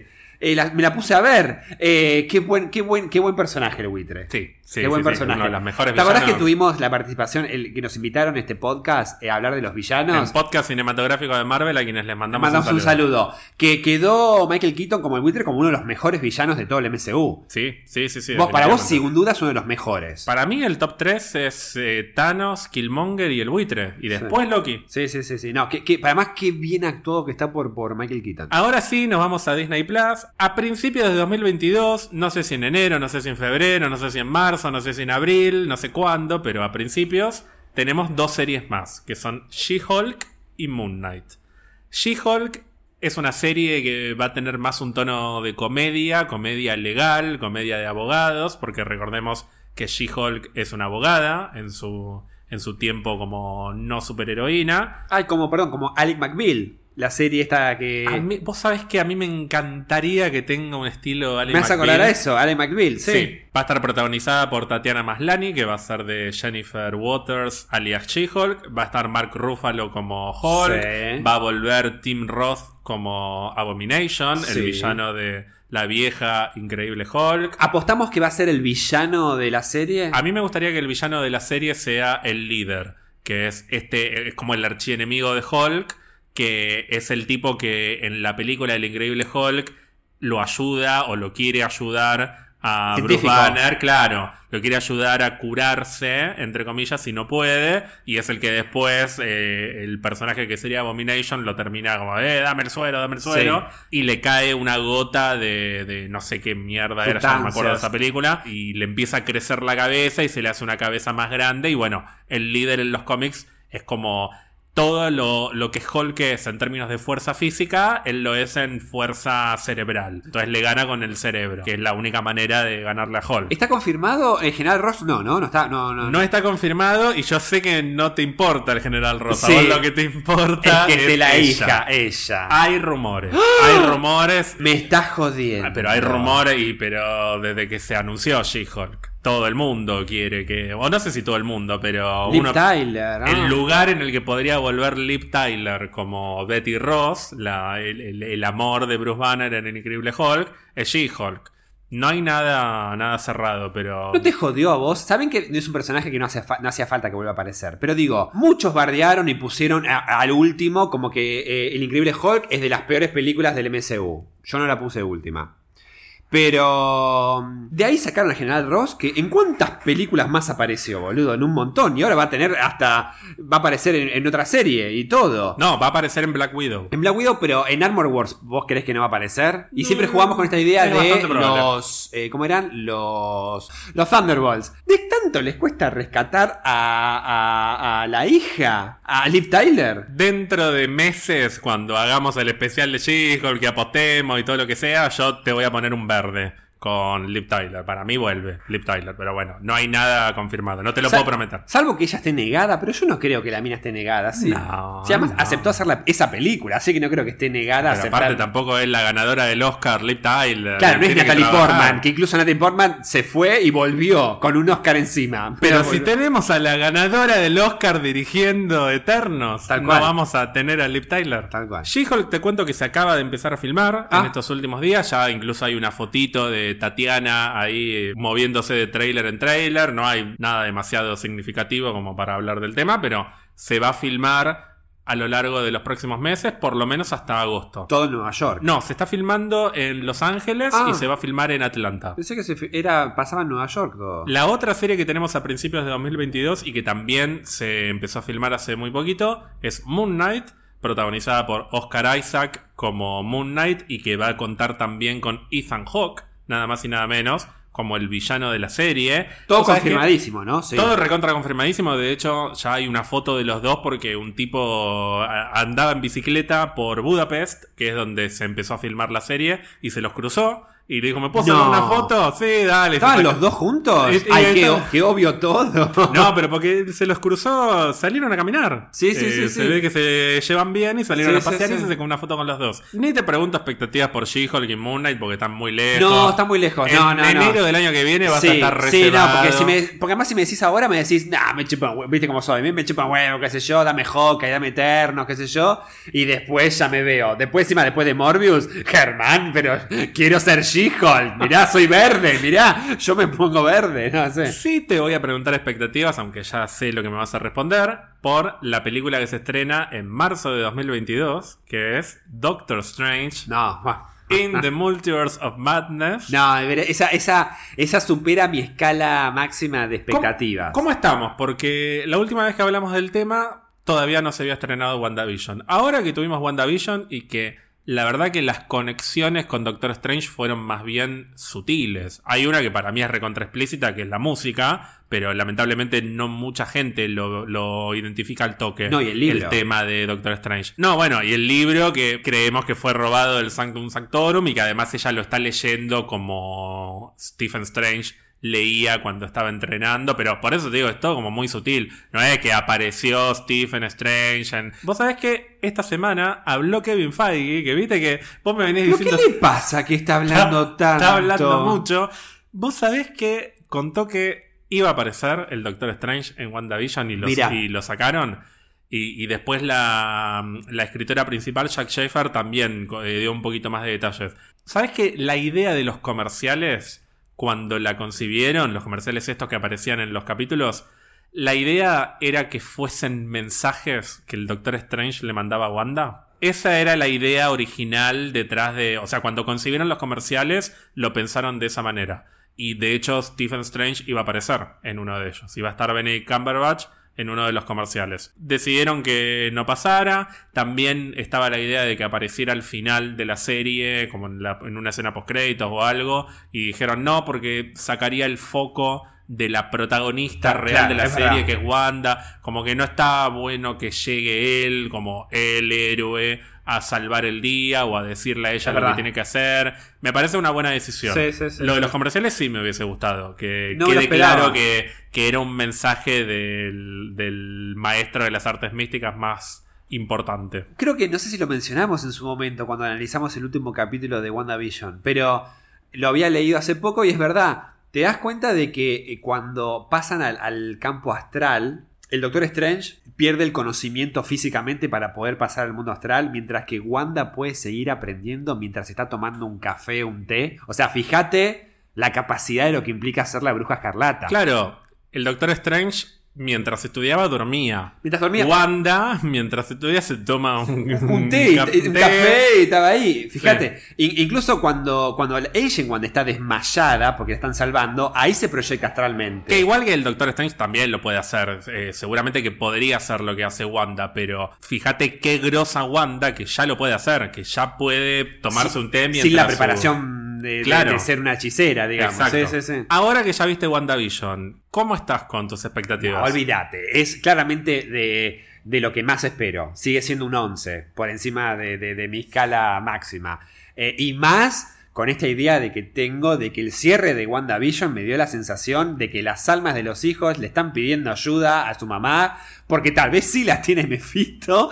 Entonces eh, ahí va a estar todo este conflicto. Además, no sab- todo el quilombo que estamos planteando encima con Loki y con Spider-Man tiene que converger en el universo de la locura y hay que ver qué hace el Doctor Strange en todo esto. Hay que ver qué papel juega Wanda. Y hay que ver si efectivamente va a pasar lo que pasa en los cómics con las almas de los hijos de Wanda, que no voy a decir qué, léanlo. Pero digo... eh, No, porque aparte no lo hablamos nunca. en el no, por eso no quiero que no quiero Jamás- que se jamás lo- no quiero jamás que se lo spoile. mencionamos. Porque Un personaje, ¿cómo, ¿cómo se llama? Warlock es. No, eh, Wokan. Ah, qué tarado, Wiccan, qué tarado, soy yo, soy yo. Entonces digo, va a ser el evento como fue Civil War en, en- en la fase 3, antes de un Avengers, por ejemplo. Y yo no te dije que los vieron eh, justo a los dos nenes. sí, sí, los vieron eh, eh, justo donde era. En el lugar El donde lugar está estaban grabando casualmente en el- un kilómetro de una granja Donde en está la que grabando estaban grabando estaban los dos nenes. Sí, sí, sí, Así sí, que, sí, que sí, sí. aparecerán o no aparecerán en la película. Y bueno, vos fíjate. Lo que pasa que ya sabés, no me cierran las edades. Entonces... Vos porque sos un viejo pajero que quiere que crezcan y que ya tengan 18 años. Yo quiero volver a ver a Billy y a Tommy. No, yo también los quiero volver a ver, pero acordate que hay una cosa que pasaba en la serie que no pasaba en los cómics. Que esto sí lo podemos decir.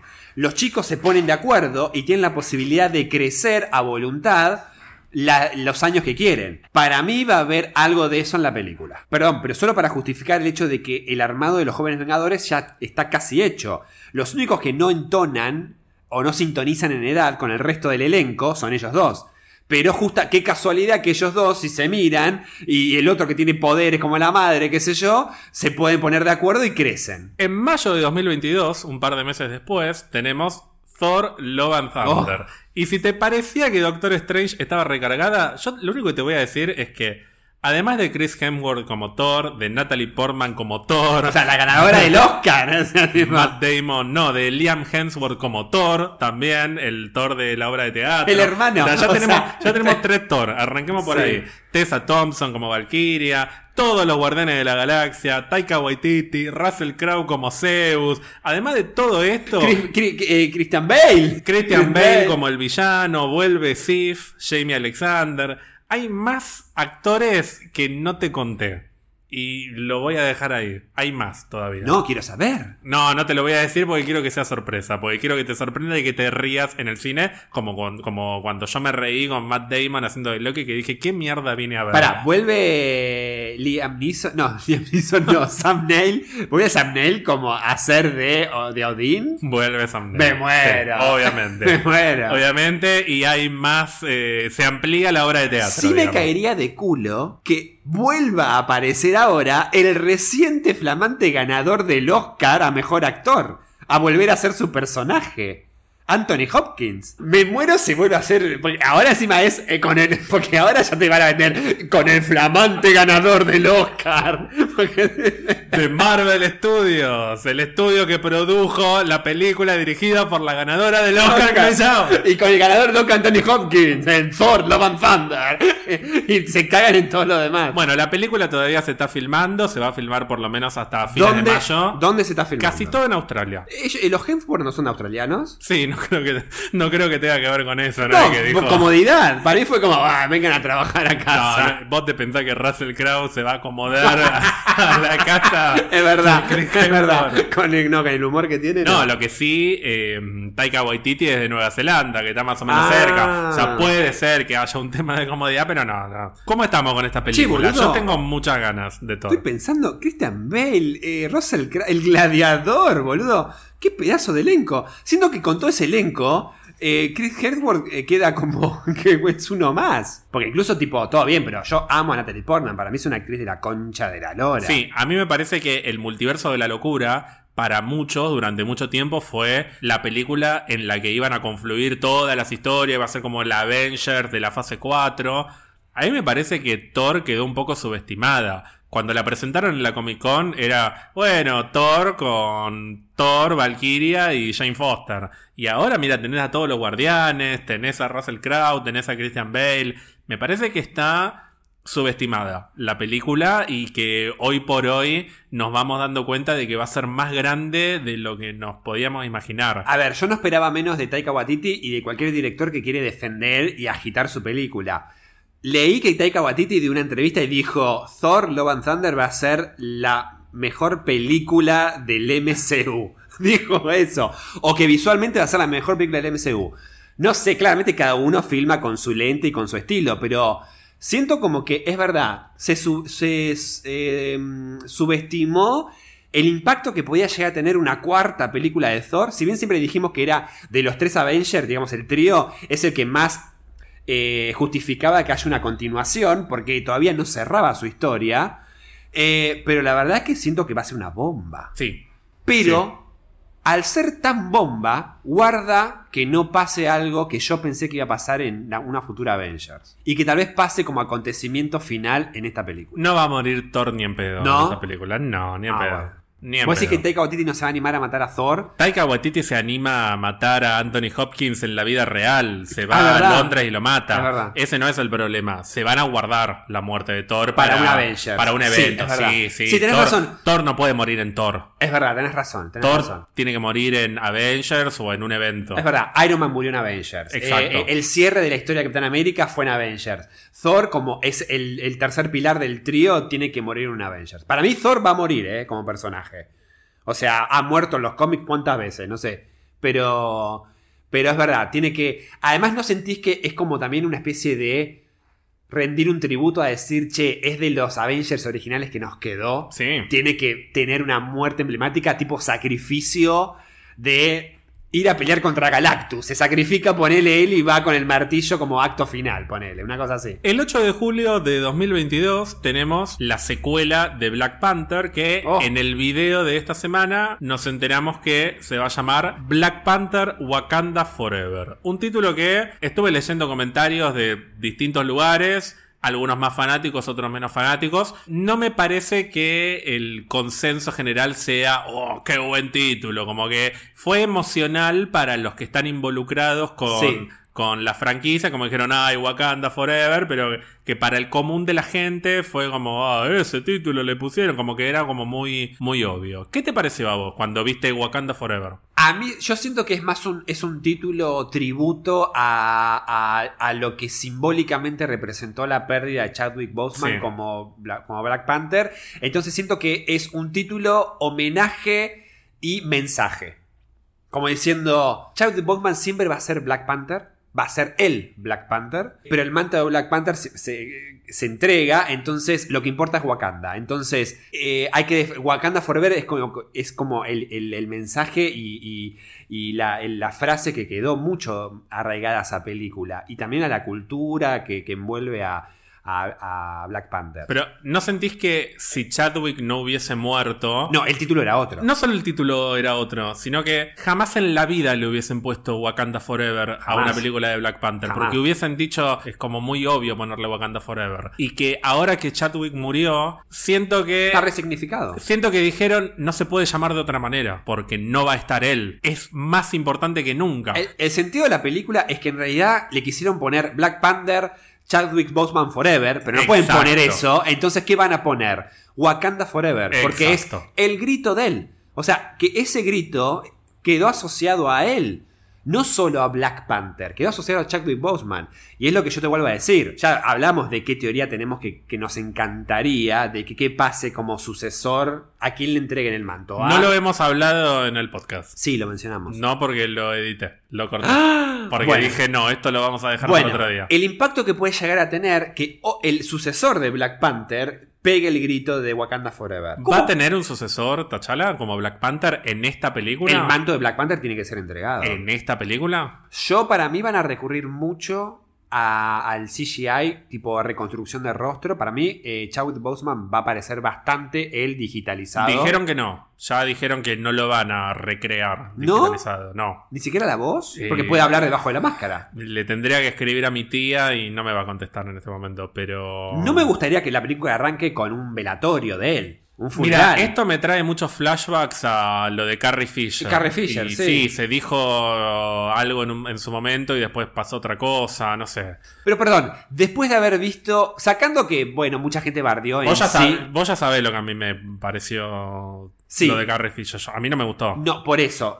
Viendo la- lo que pasó con Carrie Fisher en eh, el ascenso de Skywalker, ¿hubieses preferido que la película arranque con el velatorio de la princesa, con mucha gente reunida, y que aparezca la figura de ella recreada digitalmente, muerta, y que la película arranque bajón, como que murió la última de las tres del trío de, de Star Wars? Es una pregunta medio difícil porque mm, yo lo que... A ver, a mí no me gustó lo que hicieron con Carrie en Star Wars, pero sí valoro que trataron de mantener la esencia de lo que querían contar originalmente. Es decir, es muy fácil imaginarte Rise of Skywalker como hubiese sido si Carrie estaba viva. Es claro que la escena en la que muere, perdón por los spoilers, hubiese sido en realidad una escena en la que Leia va a detener a Kylo Ren y muere ahí. Muere ella realmente, no muere su espíritu porque se hizo un esfuerzo y, ¿Vos decís que y- moría? y- y murió la doble. ¿Vos decís que la escena que con Han Solo en realidad era Carrie Fisher? Yo lo que digo es que Leia iba a morir a la mitad de la película, en episodio 9. Y ahí él le hacía el clic Iba a a- pelear e iba a morir, claro. Y eso no pasó y lo que pasó fue que reconstruyeron la muerte de Leia de manera que hiciera el clic en, en Ben. La película después iba a ser la misma y Sí. mantuvieron la esencia. Yo siento que pasó eso. Hacer lo que vos me, vos me decías, que es arrancar con el velatorio, implicaba cambiar toda la estructura de la película. El- ¿Cómo haces para que Kylo Ren cambie el chip? Y hay que pensar otra cosa.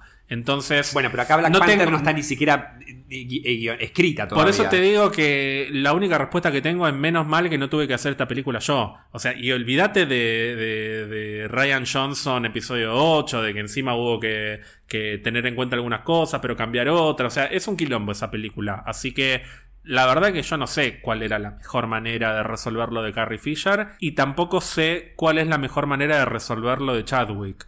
A mí no me gustaría, la verdad, que hagan algo como lo que hicieron con Leia en Star Wars, que de todos modos tampoco se puede hacer, porque el personaje de Leia en Star Wars era secundario para lo que es la trilogía nueva, Sí. y, el, y el de T'Challa era el protagonista. Así que, no, lo tenés que tener como muy en segundo plano, y la verdad que para tenerlo en segundo plano no lo recrees, mostrarlo muerto directamente. ¿Me satisface esa opción? No, no me satisface. Yo lo que quería era que no se muriera Chadwick Boseman. Yo me la juego en que Black Panther 2 arranca o, arranca con un velatorio directamente o arranca con una escena de acción heavy tipo una guerra, una batalla, una guerra civil, guerra, una invasión a Wakanda. En un plano seguramente, casi siempre eh, Black Panther ya, o sea, cha- eh, T'Challa ya con el traje, cosa de que pueden poner, simular la voz, eso es más fácil. Eh, y a lo sumo, en un momento se saca la máscara, lo muestran en un rostro y se la vuelve a poner y muere en esa batalla. Y después, justamente, el conflicto con Wakanda es que muere el rey y Wakanda se descontrola. Entonces, tal vez ahí, Okoye, Ayo, Yuri, eh, ¿ay la mamá? Ramonda. Ramonda. Buscan la forma, o incluso eh, Ja- eh. M'Baku, ay, los nombres. Y un Baku buscan la forma de recuperar Wakanda la gloria que fue por haber perdido a su rey. Y también está esta cuestión de, che, pero ¿quién lo sucede?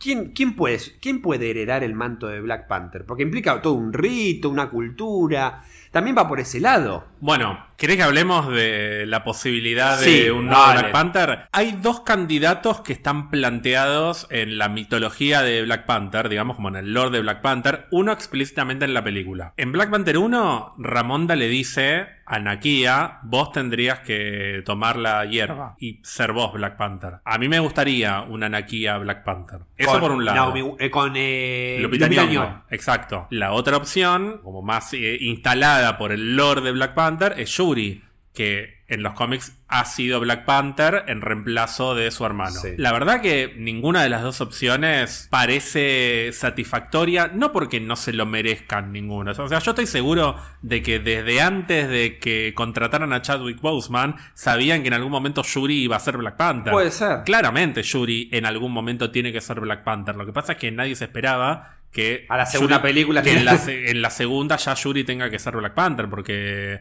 tiene que tener un desarrollo T'Challa. ¿Qué otro personaje podría ser Black Panther para vos? Hablando de la teoría que dijimos. La teoría de la que no hablamos en el podcast, Sí. pero de la que ya habló mucha gente fuera del podcast. Y ya actuó en Disney, ya actuó en Marvel. Digo, a la gente le llegó a impactar más su historia, su personaje y lo bien actuado que está. Eh, hasta incluso al mismo nivel o más que el propio T'Challa. Estamos hablando de, De- Killmonger. De eh, hay- está bastante instalado en, en- en el fandom. No tanto a, tal vez a nivel de posibilidades reales en los cómics. Obviamente vimos Black Panther, sabemos que muere al final, pero bueno, Bueno, pero la lo- gente sobrevive. Sí, sobre todo con la tecnología de Wakanda. Un Michael B. Jordan volviendo al MCU con un Killmonger transformado por los acontecimientos que pasaron. Primo, encima es familiar, a eso voy. Está bueno que siga estando dentro de la familia, digo, porque viene en juego eso. Podría ser el nuevo Black Panther. Yo siempre te dije esto, imagínate a Michael B. Jordan gritando Wakanda Forever. Yo me caigo de culo. Yo me acuerdo que dos o tres días después de que murió Chadwick salimos a caminar Sí. y te dije cuál era mi como eh, lo que a mí me gustaría que pasara y cuanto más te lo contaba que me imaginaba la idea de un Killmonger que medio como a regañadientes decidiera retomar lo que dejó su primo y que todo el mundo estuviese en contra de él, que Yuri esté en contra de él, que Okoye esté en contra de él porque vos manchaste lo que él era y que él tenga que enfrentarse a sí mismo y a sus propios preconceptos sobre lo que es Wakanda y sobre lo que fue T'Challa y que él sea el que termine honrando a su primo y que sea un Black Panther distinto que reconcilie un poco lo que planteaba T'Challa con lo que él planteó en la película como villano, que justamente sus motivos como villano apelaron mucho al público porque eran totalmente entendibles. Sí, sí, sí. Yo cuanto más pienso en eso, digo, no hay opción Que no mejor que Killmonger como el nuevo Black Panther. No, y me- aparte tampoco es que, no sé, que es un personaje que le pegaron un tiro en la cabeza en Brooklyn. Se murió de, de una puñalada en Wakanda. Es más, perdón, T'Challa le dice, te podemos curar, ¿eh? No, no, y viene ahí todo el diálogo que es re lindo en cuanto a los antepasados y qué sé yo. Pero, Pero ¿me digo- vas a decir que es imposible que T'Challa se lleve el, el cuerpo y diga... Y, lo, y lo lo- lo congelaron como a Bucky, ponele. Claro, y que lo curen. Y Claro. que T'Challa diga, no, él tiene que. No puede morir, tiene que vivir. Y que esté vivo. Y que sea la historia de un villano que se convierte en antihéroe para después convertirse en héroe. Sí. Y que él termine siendo el que grite Wakanda Forever y que ese grito también implique una transformación para su propio personaje y una reivindicación A su primo. a su primo, que es, es la persona a la que quiso matar en la primera película. O sea, siento que la historia de redención de Loki en Infinity War terminaría siendo eh, un 10% de lo que podría ser esto. Es que, Ger, si llega a pasar eso, se convierte para mí entonces en el mejor villano de Marvel. Además de que es un actor que es la como puta una madre, sí. mega potencia de Hollywood. Sí, que la gente ama, o sea, todos. Y además que eh, eh, siento que además no sería imposible convencerlo para que participe, que se sume. O sea, además ya lo hizo y quedó como en la gloria de lo mejor de Marvel. Si te digo que en estos últimos días le preguntaron, ¡Ah! adivina qué contestó. Eh, si me llaman lo consideraría, pero bueno, hasta ahora. Eso. Caliente, o sea, dijo, No, no, no, no, no está en los planes, pero bueno, nunca digas nunca. Ay, qué hijo de puta. Eso fue Agarró el manual de Victoria Alonso. Claro, que que la- responder. Claro, nunca digas nunca es una. Creo que se la escuché a todos. Yo vuelvo con- también con un tema contractual. Vos sabés que Marvel, cuando te entras a Marvel, no firmás por una película. Firmás para tener contratos con que te- para tantas películas. Después ves si te llaman o no. Además, es Michael B. Jordan. Hoy en día es una. Bueno, Sacando que es una re estrella, actor y qué sé yo. eh, me parece que cierra por todos lados. Yo creo que si al día de hoy nadie le planteó todo este argumento, todos estos argumentos a Kevin Feige, están fallando, está fallando el equipo de, de- de consultores eh, en Marvel Studios. ¿Te pensás que Kevin Feige. No lo ¿Te pensó. ¿Te pensás que no se le ocurrió esta idea? Quiero saber. Quiero, quiero por lo menos que la estén barajando en Kevin su Feige cabeza. vive en un multiverso. Ya, de- Claro. ya se imaginó todas las películas posibles. Es verdad, tenés razón. Antes de hablar de la otra película importante que tenemos en 2022, rapidito, las tres series que están planteadas para ese año son Secret Invasion, Ironheart y Armor Wars. Ninguna de las tres tienen fechas de estreno, por eso te las tiro a las tres así juntas. Rapidito, Secret Invasion va a tener seis episodios. Samuel L. Jackson como Nick Fury, Ben Mendelsohn como Talos, el Skrull de Capitana Marvel. Algunos Skrulls se infiltran en la Tierra, es una historia que, que está en los cómics. Nos enteramos en los últimos días que Emilia Clarke, la madre de, dragones, de rompedora de va- cadenas, sí. va a estar en la serie. Lo mismo Olivia Colman, la reina de The Crown, The Crown. y otros personajes muy queridos por mí. No me acuerdo su nombre, pero el personaje de Peep Show, una serie que daban en ISAT y que me gustaba mucho. Secret Invasion se empieza a filmar en la segunda mitad de 2021, así que la podemos esperar en algún momento de 2022, tirando a, a segunda mitad. Expectativas con Secret Invasion. Me- eh, ya ahora, hablamos- acabamos de hablar de Black Panther, me chupo un huevo, perdón. O sea, oh, solo te voy a decir una cosa. Hace mucho tiempo venimos diciendo de que Samuel Jackson está hinchado la parece que no tiene ganas de actuar, que está hinchado la bola de Marvel, que lo llaman para eh, un minuto y le pagan 20 millones. Y el tipo sigue aceptando todo. Al tipo le gusta todo esto, claramente. Por más que le paguen 50 millones solo para aparecer en, en 6 capítulos. Yo pensé que me ibas a decir que tenías ganas de ver a la Skrull villana de Falcon and Winter Soldier. ¡Ah! La villana número uno. Bueno, sí, esa, bueno, la que, la que es todo, básicamente. No, antes que verla a, a la gente 13, porque acuérdate que fue la gente 13 en un momento. Sí, que nosotros decimos que es una Skrull. Sí, que decimos una Skrull. Antes que verla, eh, volver a verla a ella en otro papel, haciendo de otra cosa, porque en cada cosa hace una cosa distinta. Quiero ver a la madre de dragones posiblemente convertida en una reina Skrull. Mirá si es la mamá de Hulkling. Bueno, eso te iba a decir. Mirá si vemos a Hulkling. Bueno, a mí me, a mí me babeo y me caigo de culo. ¿Y ¿Cómo, pero- cómo? ¿Cómo? Me babeo que la carita. No, pero, pero me encantaría ver a Emily Clark como. Emilia Clark, no Emily. Vas a hacer como haces con Evangeline Lilly y le dices Evangelina.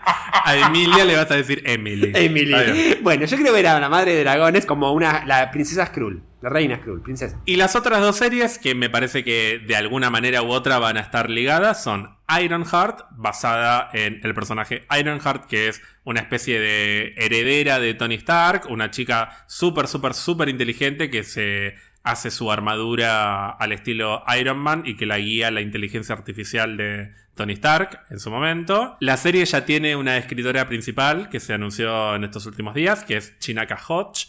Eh, no tiene, la verdad, una gran trayectoria como guionista o como productora, pero es escritora, es poeta, Ah. es música, es docente, música de hip hop, es docente, como Hace que me da, me da como, sí, pero me da como mega académica barra urbana, como esta gente que es súper culta y súper Talentosa y hace un montón de cosas. y- no, no, y que es muy formada, pero que está muy también en la calle, ¿viste? Claro. Como, que, como que sabe mucho de la gente común. Y que siento que es un, eh, es un perfil que encaja con lo que es Riri Williams, que es Ironheart, como, como una mina. Siento que podría ser una buena historia sobre cómo alguien que no tiene ninguno de los privilegios que tuvo Tony, ni los económicos, ni los... Las influencias culturales, la educación. No, todo. los sociales, porque Riri es una chica negra y Tony es un hombre blanco, Sí. o sea, están como en, en- en espectros opuestos de privilegios sociales. Como una persona que está en el espectro opuesto se puede convertir en un héroe similar. Y puede armar,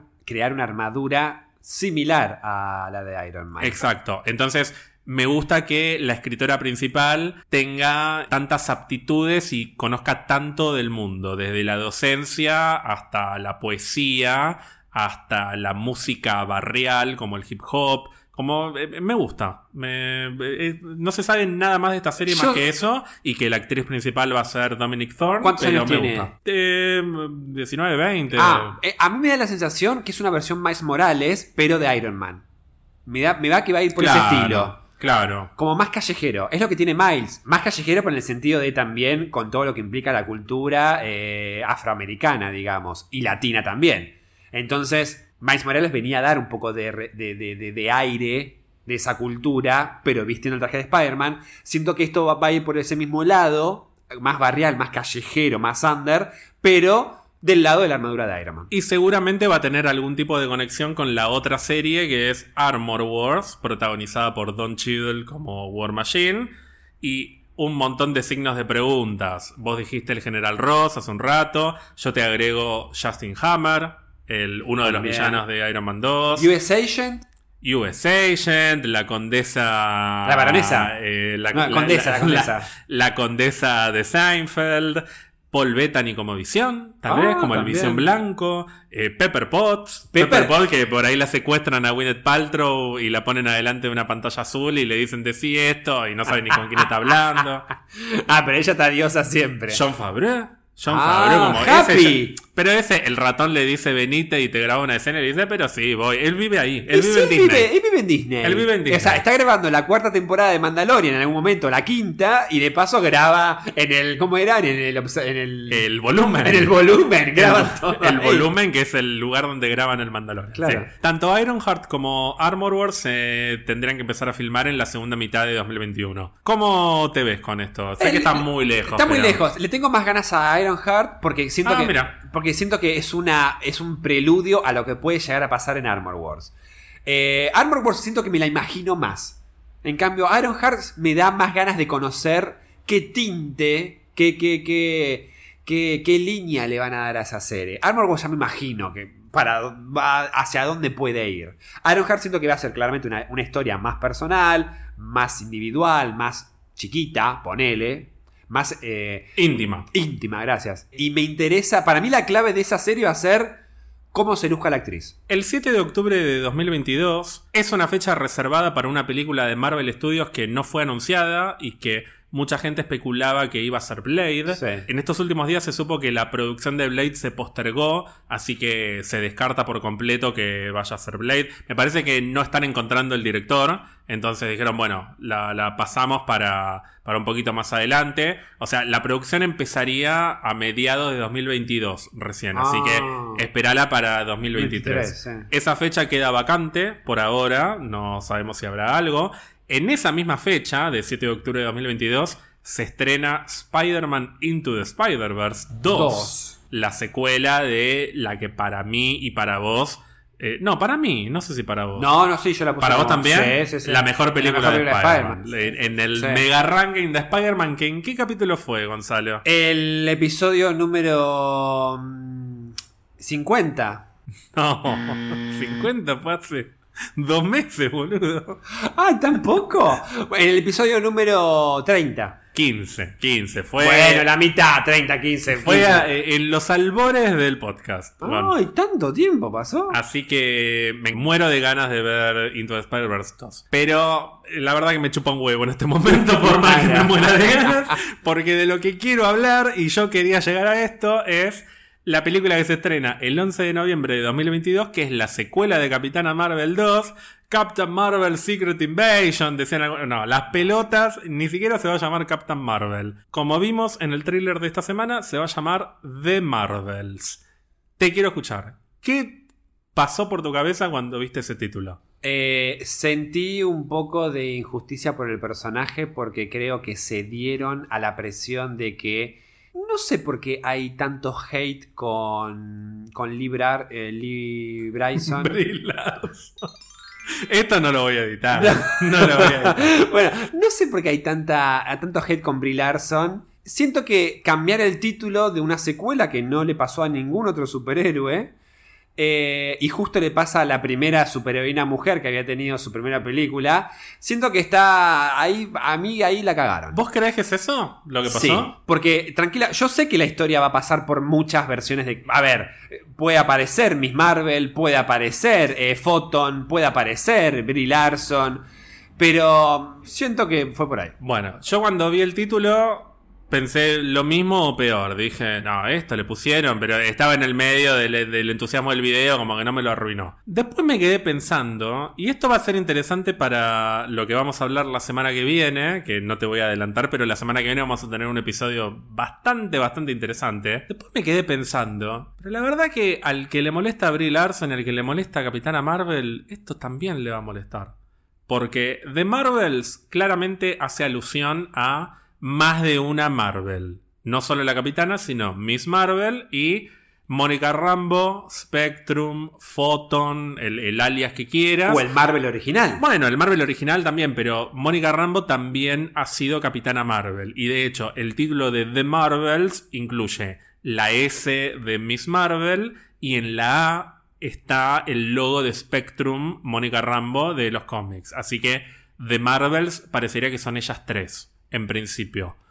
Entonces yo dije, bueno, cuando salga el póster de The Marvels, en lugar de que el público hater se sienta satisfecho porque sacaron Capitana Marvel, el público hater va a decir, oh, ahora pusieron a tres porque la corrección política y tiene que estar la negra, la, negra y la musulmana, Y, también van a poner una lesbiana. Ahora, es como que, ¿a vos realmente te parece que Kevin Feige va a ser tan básico? No, no, de, no. De minimizar a Brie Larson ante la presión social. No, le chupan huevo. A ver. ¿No, sentís que, o yo, mejor dicho, siento que hasta está redoblando la apuesta? Como diciendo, ¿te molestó Capitana Marvel? Bueno, mira, te meto tres. No, ¿te molestó que haya una mujer protagonista y encima es Brie Larson, que es re defensora, empoderada, qué sé yo? Bueno, ahora te meto a tres mujeres. Una negra, a Brie Larson, a la, a la, a la extranjera, ¿viste? Todo. Yo siento eso. Siento que lejos de, de achicarse, están redoblando la apuesta. Le están dando a la Capitana Marvel su equipo de superhéroes. Que encima, por lo menos las dos que están en el título, también son mujeres. Y una negra y la otra es musulmana. Como ¿Te molestó que Capitana Marvel fuese Brie Larson, que es la feminazi, abortera, kirchnerista, cuca, que viene a, revolucionar el mundo y a matar a todos los hombres? Bueno, ahora te meto también la negra y la musulmana. Y le pongo al equipo el título de Brie Larson. Siento que es hasta un como una forreada hacia los haters. Puede ser, no lo había pensado. Primero me había, hasta este momento me había molestado porque sentí que justo a ella es la, a la primera que le sacan el título. Tipo, va a haber Thor 4, básicamente. Eh, pero. Porque la película, la película se podría llamar The Ultimates, por ejemplo, que es uno de los equipos que lidera la Capitana Marvel. Y que sean Mónica Rambo y es lo mismo. No, se llama The Marvels. Las Marvel. Es como. Eh, siento que se lo está enrostrando en la cara. Ojo, igual el título incluso cuando lo traducís, las Marvel, ¿no sentís que habla de una familia? Bueno, ¿No te da el espíritu familiar? Uno de los comentarios que, hubo esta semana fue que da familia, como que va a ser una familia. Sí. Una familia de, familia de hermanas. Siento que una, una historia de. Más allá de la relación que obviamente tiene Carol con, con Mónica, con la madre de Mónica.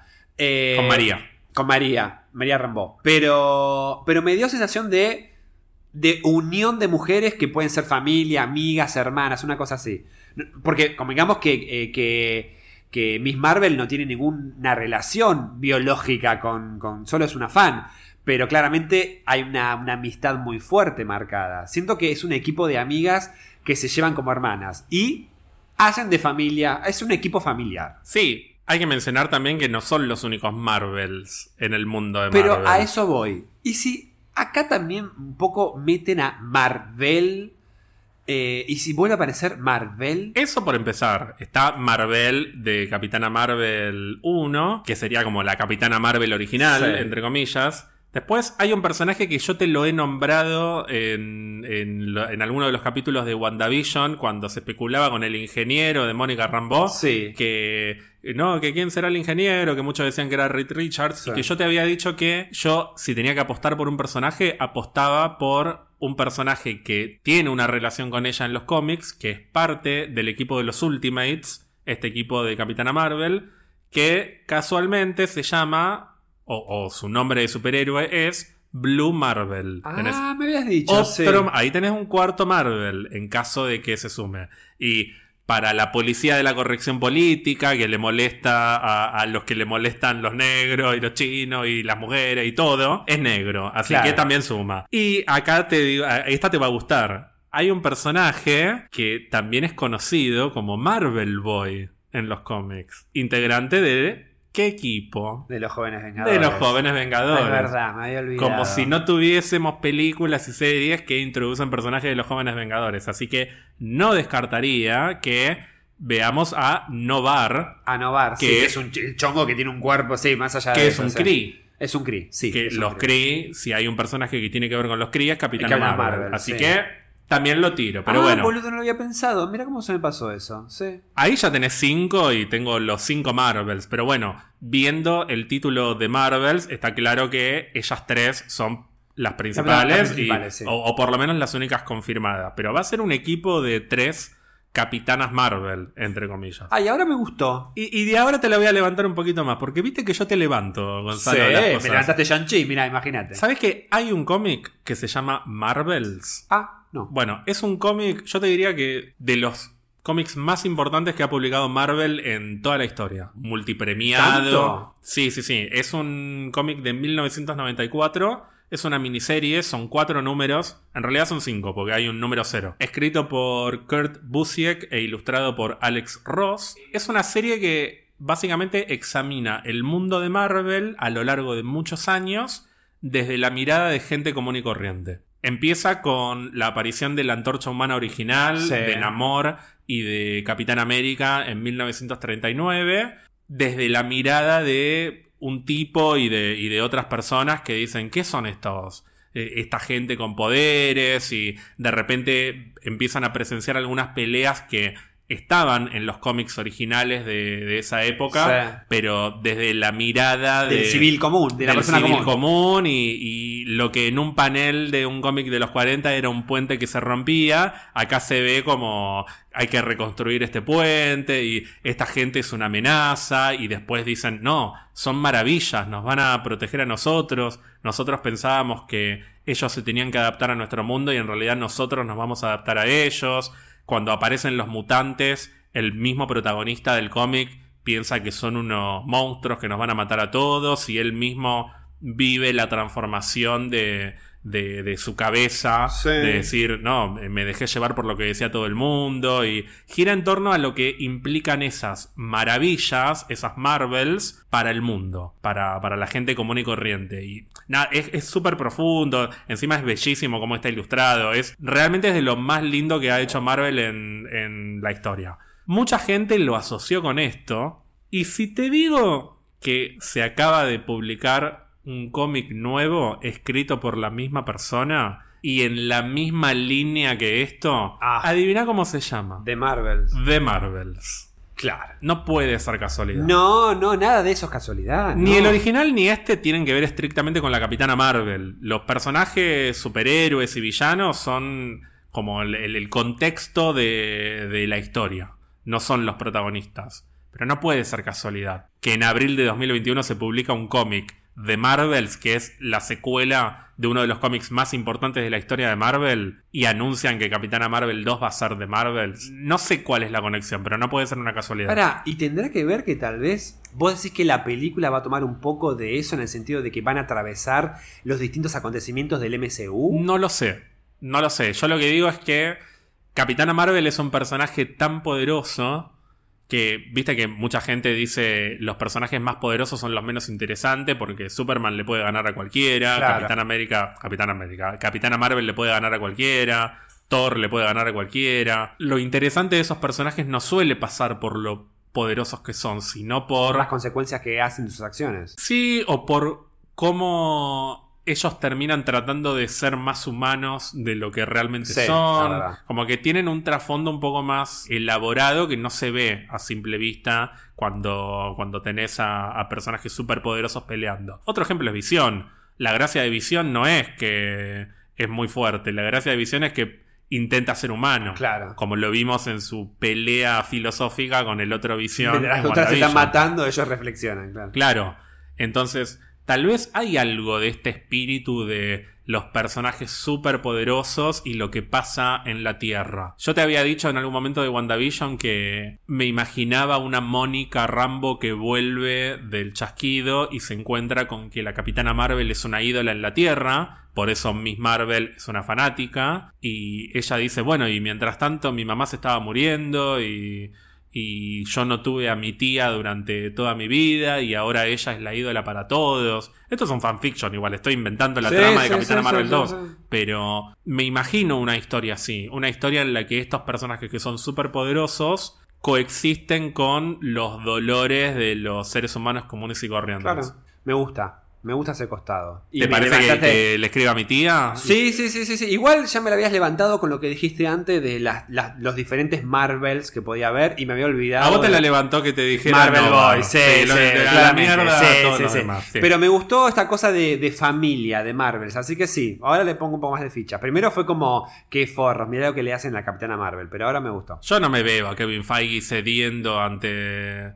las críticas a Brie Larson. No me parece tan. Jamás le fue, pero es- ganó, recaudó más de mil, mil millones de, do- de dólares. Claro. Bueno, y para cerrar 2022, recordá que el ratón también necesita un poco más de dinero para compensar lo que perdió en el año de pandemia, así que va a haber una serie de cortos animados llamado I Am Groot, protagonizado Cierto. por Baby Groot, así que eso en algún momento lo veremos, pero van a ser cortos, no esperes que sea el pináculo del No, MCU. pero seguro que va a ir re bien, porque los chicos, bueno, yo también, amamos a Groot, así que... Lo que sí va a ser muy lindo va a ser el especial de Navidad De los guardianes. de los Guardianes de la Galaxia que va a salir a fines Eso de va- 2022, que se va a filmar en conjunto con Guardianes 3, de la que ahora vamos a hablar, y que yo espero que tenga un espíritu bizarro al estilo del especial de Navidad de Star Wars. Sí, Quiero que sea una falopeada. Ay, ¿podemos volver a ver eso en algún momento? ¿Te acuerdas lo que era? Era, era además un look que estaba rubio. O sea, nunca tuvo tan rubio como en ese especial. Por último, para 2023 tuvimos en el tráiler la confirmación de que Ant-Man and the Wasp Quantum Mania se estrena en febrero de Sí. 2023. Esto no lo sabíamos, pero más o menos se veía venir. Ya se empezaron a filmar algunas cositas, Ah. eh, pero tipo muy, muy, muy pre, o sea, algo- alguna toma aérea, alguna Sí. boludez. Se va a empezar a filmar bien a fines de mayo, principios de junio, o sea, dentro, dentro de poco. En mayo de 2023 se estrena finalmente, después de haber sido despedido James Gunn y de volver. Ay, qué drama eso. Guardianes de la Galaxia Volumen 3, también se veía venir que iba a ser para mayo, pero, pero ahora tenemos la confirmación. ¿Cómo estamos con Guardianes? No, con Guardianes sabemos que eh, lo que venimos diciendo es la culminación del equipo original y el comienzo de un nuevo equipo de Guardianes. Estoy muy ansioso por ver eh, lo emotiva que va a ser la muerte de Drax. ¿Vos decís que va a morir? Sí, obvio. Sí. No hay chance de que Drax sobreviva a esta película. ¿Por qué? Porque se termina el equipo original de los Guardianes y ¿con qué personaje podés llorar? ¿Qué personaje nos puede pegar si llega a morir eh, como, eh, como nos pegó la muerte de Yondu? Hay dos opciones, Rocket o Drax. Rocket no va a morir, porque Rocket no va a Rocket morir. se lo van a guardar para que continúe el equipo o para Sí. otra cosa. Drax no va a volver en la vida porque aparte Dave Batista dijo barbaridades del ratón, de Donald, de, de todo el mundo. Medio que él, él mismo dice como que le hincha los huevos, tener que maquillarse para hacer de Drax. James Gunn ya dijo que con esto termina su trilogía de los guardianes, Sí. así que hasta acá llegó. Obviamente que puede volver, pero en principio se termina acá. Me parece que está todo dado para que Drax muera y nos destroce el corazón. Sí, y además vos dijiste de que existe la, existe la posibilidad de que la hija de él siga con vida, que tenga un reencuentro. Mirá cómo te acordaste. Y que, y- es más, la hija de él en algún momento no se hace una guardiana de la Ella es galaxia. una de las guardianes, Por eso, sí. y mirá si ella justamente no estaría bueno, bueno, un horror, ¿no? Presencia, se reencuentra, tienen un reencuentro, el padre muere y ella ocupa su lugar. Es que yo creo que eso va a pasar, literalmente. A mí igual me genera. Yo doy por sentado de que eh, Rocket y Groot claramente van a seguir conformando el nuevo equipo de guardianes. A mí la que me genera dudas es Nebula.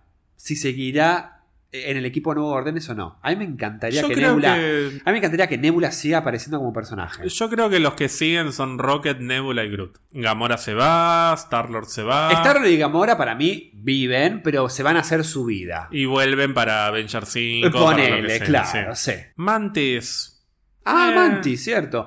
Puede ser también que siga Mantis Mantis. puede seguir, pero como hiper secundaria. Sí. No, tampoco es un personaje que viene a cambiar el destino del MCU. No, igual siempre me, a mí me sorprendió la, eh, la relevancia que le dieron en Infinity War. Yo pensé que iba a ser re secundaria. Y la verdad que tuvo su participación. Y hay dos películas más para 2023, una para el mes de julio y otra para el mes de noviembre, pero ninguna está anunciada. No sabemos qué películas van a ir en esas fechas. El videito de esta semana termina con un 4 gigante Ay, que cierto. yo me esperaba que dijera julio o noviembre o algo. No pusieron la fecha, los hijos de puta. Estamos hablando de Los Los, Cuatro Cuatro Fantásticos. Que esta yo creo que ahora está como muy, muy, muy lejos. Pero cuando empiece a haber novedades de Los Cuatro Fantásticos, yo siento que no voy a pensar en otra cosa más que en Los Cuatro Cuatro Fantásticos Fantásticos. hasta que se estrene. Porque los amás. Sí, y además... eh, Son la familia de Marvel. pero hace 20 años que estamos esperando una buena película Una buena de los Cuatro película, Fantásticos. sí. Aunque en retrospectiva nos gusta. La Jessica Alba la queremos todos. Puede ir en julio, puede ir en noviembre. La otra película que podría ocupar alguno de los dos lugares es Blade, que como te dije hace un rato, postergaron un poco la producción porque están con problema para encontrar al director, aunque ya hay guionista. Igual, Ger, ¿no sentís que la fase 4 ya está por terminar después de tantos anuncios? Y, y no hay un Avengers. Para mí la fase 4 tiene que terminar con Fantastic Four. Ah, vos decís que sí. Sí. Sí. Además, bueno, sí. No estaría mal que termine con los Cuatro Fantásticos. Sí, para mí se tienen que meter en el orto las fechas estas. Que cierre con Cuatro Fantásticos y que en 2024 venga Blade, venga Deadpool, que es otra película que está en pre, pre, pre, Sí. preproducción. Pero para mí Y Cuatro ya Fantásticos meter a los cierre. mutantes de a poquito en la fase 5. Y los mutantes, sí. Sí, sí. A mí me gustaría que cierre con, con Fantastic Four. ¿No sentís que en la fase 4 no, no, los mutantes no van, a, no van a tener nada que ver? Me parece que antes de que termine la fase 4 van a aparecer.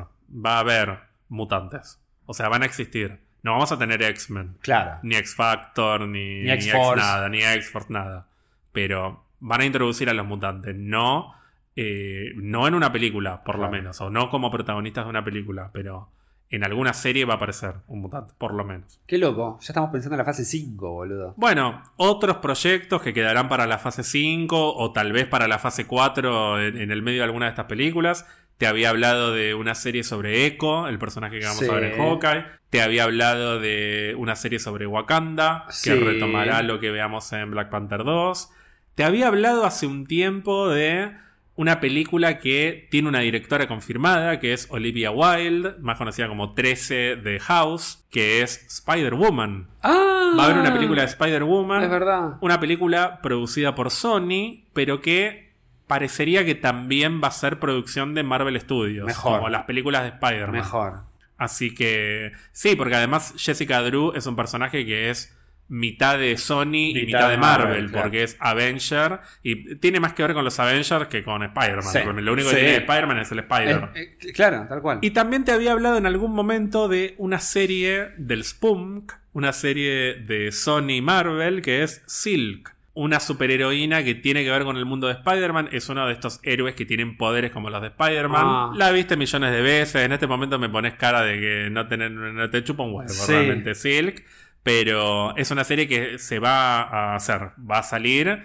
De hecho, hasta te diría que el año que viene probablemente la tengamos en Ah. Amazon Prime. rápido. Bueno, y también supuestamente este rumor importante de que habría una serie de Wolverine, eso se re sería fase 5. Sí, después ya entramos en el terreno de los proyectos rumoreados, que Ah. tenemos Wolverine, tenemos Young Avengers, obviamente. También, sí. Ah, eh, Se había hablado de Ghost Rider en algún momento. Se había hablado de Nova. Esto pueden ser series, pueden ser películas, no sabemos. Pero hay muchos proyectos rumoreados. Confirmado tenemos la segunda temporada de Loki. Va a haber una segunda Loki. Que a mí me gustaría que no sea temporada 2. Me gustaría que sea Loki 2 puntos algo. Como las secuelas de las películas. Claro. Me gustaría que tenga un subtítulo. Va a haber una segunda What If también. Que eh, tanto Loki como What If no sé cuándo saldrán. No sé si será el año que viene o, o el otro o cuándo. Va a haber algo relacionado a los mutantes que todavía no está anunciado. Y hace poquito nos enteramos que va a haber una Capitán América 4, Cuatro. que no está anunciada, nadie sabe nada, nadie contesta nada, pero está en desarrollo. Pero para, no, no quedaría mal. En 2023 podría entrar para, la- eh, para 2023. Antes de que los Cuatro Fantásticos, por ejemplo. O el mismo hay los Cuatro Fantásticos. Hay lugar, Hay lugar, por hay eso. lugar, hay lugar. Pueden grabar todo el año que viene y la estrenan en 2023. Y te dije, julio y noviembre están libres Sí, por sí, ahora. sí, sí. Uno, uno esperaría que sea Blade o Fantastic Four lo que salga ahí, pero hay lugar por ahora. Guarda, tal vez la- me gusta la idea de que la fase 4 termine con, con Cuatro Fantásticos. Pero también podría terminar con una cuarta Capitán América. Bueno, con este ha sido el exhaustivo repaso que hemos hecho de todo lo que se viene en el MCU. Sí, tengo hambre. Sí, y vos dijiste capítulo de relleno, capítulo de relleno. Ay, no para, paré de hablar. para mí son los capítulos más densos estos, son los más eh, plagados Porque hablas de contenido. habla, habla- digo, hablamos de muchas cosas, no sabemos, para, no sabemos para dónde ir. En cambio, si hablamos de, bueno, hoy hablemos del nuevo capítulo de Loki. güey. Hoy hablemos del cómic que leí ayer mientras cagaba en el baño. Bueno, Ger, hablemos de eso. Pero hoy yo tiré capítulo relleno, Germán, no se te ocurrió nada. Y no paré de hablar, me cansé, Germán, quiero comer. Una vez más, has subestimado mi capacidad para producir este podcast. Gonzalo, te agradezco, la verdad, por la confianza que Nunca te mí. subestimo porque por algo siempre vengo a buscar eh, consejo y concilio a- a- de tus palabras eh, ante mi incertidumbre y mis dudas existenciales. Yo, vos sos como el Doctor Strange, viste que los cómics, eh, la, la serie de Spider-Man lo consultaban Doctor Strange, "Eh, Doctor Strange, yo tengo una duda. Y bueno, fíjate, eh, ¿te doy la respuesta de qué haría yo en tu lugar? ¿O te doy una respuesta más profunda sobre concretamente que, cómo proceder en tu situación? no, dame todo, vos habla. Bueno, ¿viste? Yo te escucho.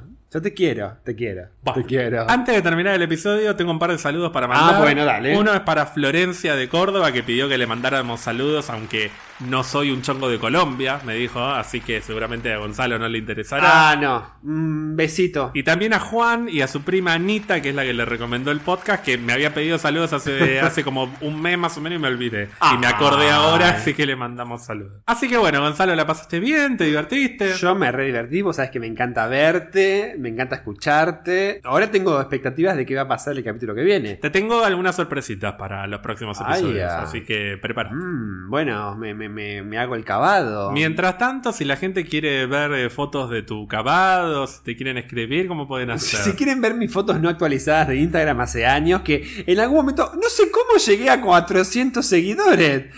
Porque me aparece gente que me sigue. Sos casi un influencer. Ay, pero, pero más. Y, y sin subir fotos, viste que hay gente que sube fotos todo el tiempo, viste que ah, de acá, de acá, qué sé yo. Sí, yo tampoco. Yo la no última subo- foto que subí no había COVID. Así yo que- no subo, no, yo la última foto que subí fue con eh, pasando el día del amigo con mi mejor amiga el año pasado. Sí, que yo la vi y Que dije, vos la "Ah". viste y vos te enojaste. bueno, vos vas acá encerradito. Y, y bueno, yo no sé cuánto. Ustedes sigan agregándome, yo los amo, les amo. Eh, pero si me quieren seguir, obviamente, y escribir, mandar mensajes y decirme, ay, Gonzalo, me encanta cuando hablas. eh, me gustaría que Gonzalo hable más en el podcast, porque a veces Germán habla mucho y no lo deja hablar. En Instagram, arroba qué lindo verte, verte con B larga o B grande, obviamente, para mis muchachos eh, colombianos o venezolanos también. Mexicanos, no sé si hacen B larga o B, o grande. Sí, no sé. Pero bueno, no importa, qué Se- lindo verte. Se hace largo el cierre del episodio. Sí, siempre. A mí me pueden seguir en arroba mystical, pueden seguir a Pizza Birra Marvel en Instagram o en Twitter. Si no tienen Instagram o Twitter, nos pueden mandar un mail a pizzabirramarvel arroba gmail.com. Y recuerden suscribirse. No, porque estaba pensando en, en Perú también. O sea, en Perú, en, en Ecuador, que me encanta Galápagos. Santiago del Estero, estoy en Paraguay. Bolivia, todo. Brasil. No, Brasil no, claramente no. Sería- ¿Cómo sería? Eu, qué bol- bonito verte. ¿Cómo que sería? Arroba. ¿Cómo no sé cómo? Tengo que pensar.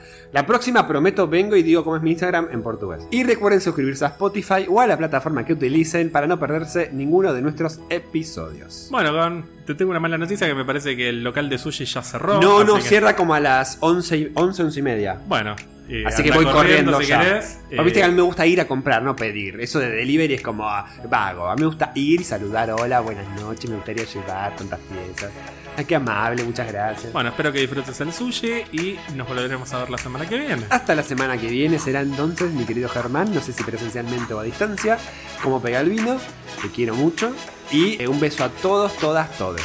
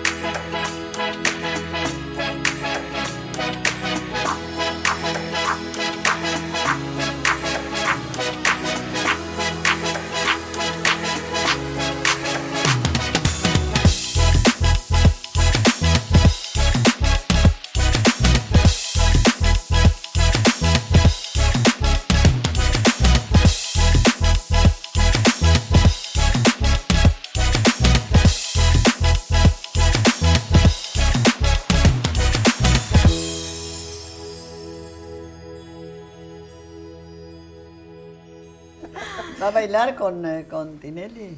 En el programa de Tinelli, en el bailando. ¿Qué pregunta, Mirta? No lo hizo. No, pero se lo ofreció, ¿no? Eh, ¿Sabes lo que pasa, Mirta? Hay muchos perjuicios, como decía Margarita, y algunos están a favor y otros están en contra, y me va a demandar mucho tiempo por los ensayos, y bueno, y además sé que es eh, comprometerse formalmente con un contrato y dar cumplimiento a todas las cláusulas y asistir a, a los distintos medios que, que ellos este, estén en Pero condiciones de acuerdo brindar. con, no, no sé, con mucha Sí. gente, con nosotros, que no es común ver a una, a una abogada. ¿Usted cómo va a la cárcel? ¿Cómo va? Voy a vestido? todas las cárceles. ¿Sí? y tengo todos lo- la gente eh, está contentos ahora, están Es contentos de raro recibirme. todo, es raro. Sí. Yo no desconfío de usted, doctora, por favor. Yo no la he invitado acá Obviamente, para obviamente, Mirta, yo no voy bien. así, yo voy. Claro, desde luego. Sí, sí, sí, en Pero otro este, contexto, es sí. raro todo, es extraño, canta, se ocupa de caballos. ¿Y su familia qué hace? Canta. No, mi familia no tengo contacto por el momento y ¿No tiene lo- contacto? no, no. el ¿Por qué hinchan tanto dolor con los no caballos? Es verdad en- que su mamá en está presa. absolutamente en- nada. Es presa domiciliaria, es verdad. Mire, Mirta, no tengo contacto. ¿No quiere hablar del tema o no tiene contacto? No tengo contacto, No. no, no, puedo hablar porque no lo... Pero usted No lo debe saber. No hablo con Si eso. no quiere hablar, está bien, un Sí. tema muy delicado. ¿Está en pareja usted, doctora? Sí, sí, estoy en pareja, sí. No casada, pero tengo novio. Sí. ¿Y se- ¿Quién lo operó? ¿Cómo? ¿Eh? ¿Quién lo operó? ¿Cómo que me La carita, ¿quién le hizo la carita? ¿La carita? Sí. Tengo la nariz hecha. La ¿Nada nariz, más? la punta de la nariz Ah, y las dicho lolas. que se había hecho toda una cirugía. No, para nada. El doctor Grilli, ¿no? El doctor Grilli me operó la ¿Ha visto punta de la nariz y Ah, las no, lolas. que- ajá. Sí.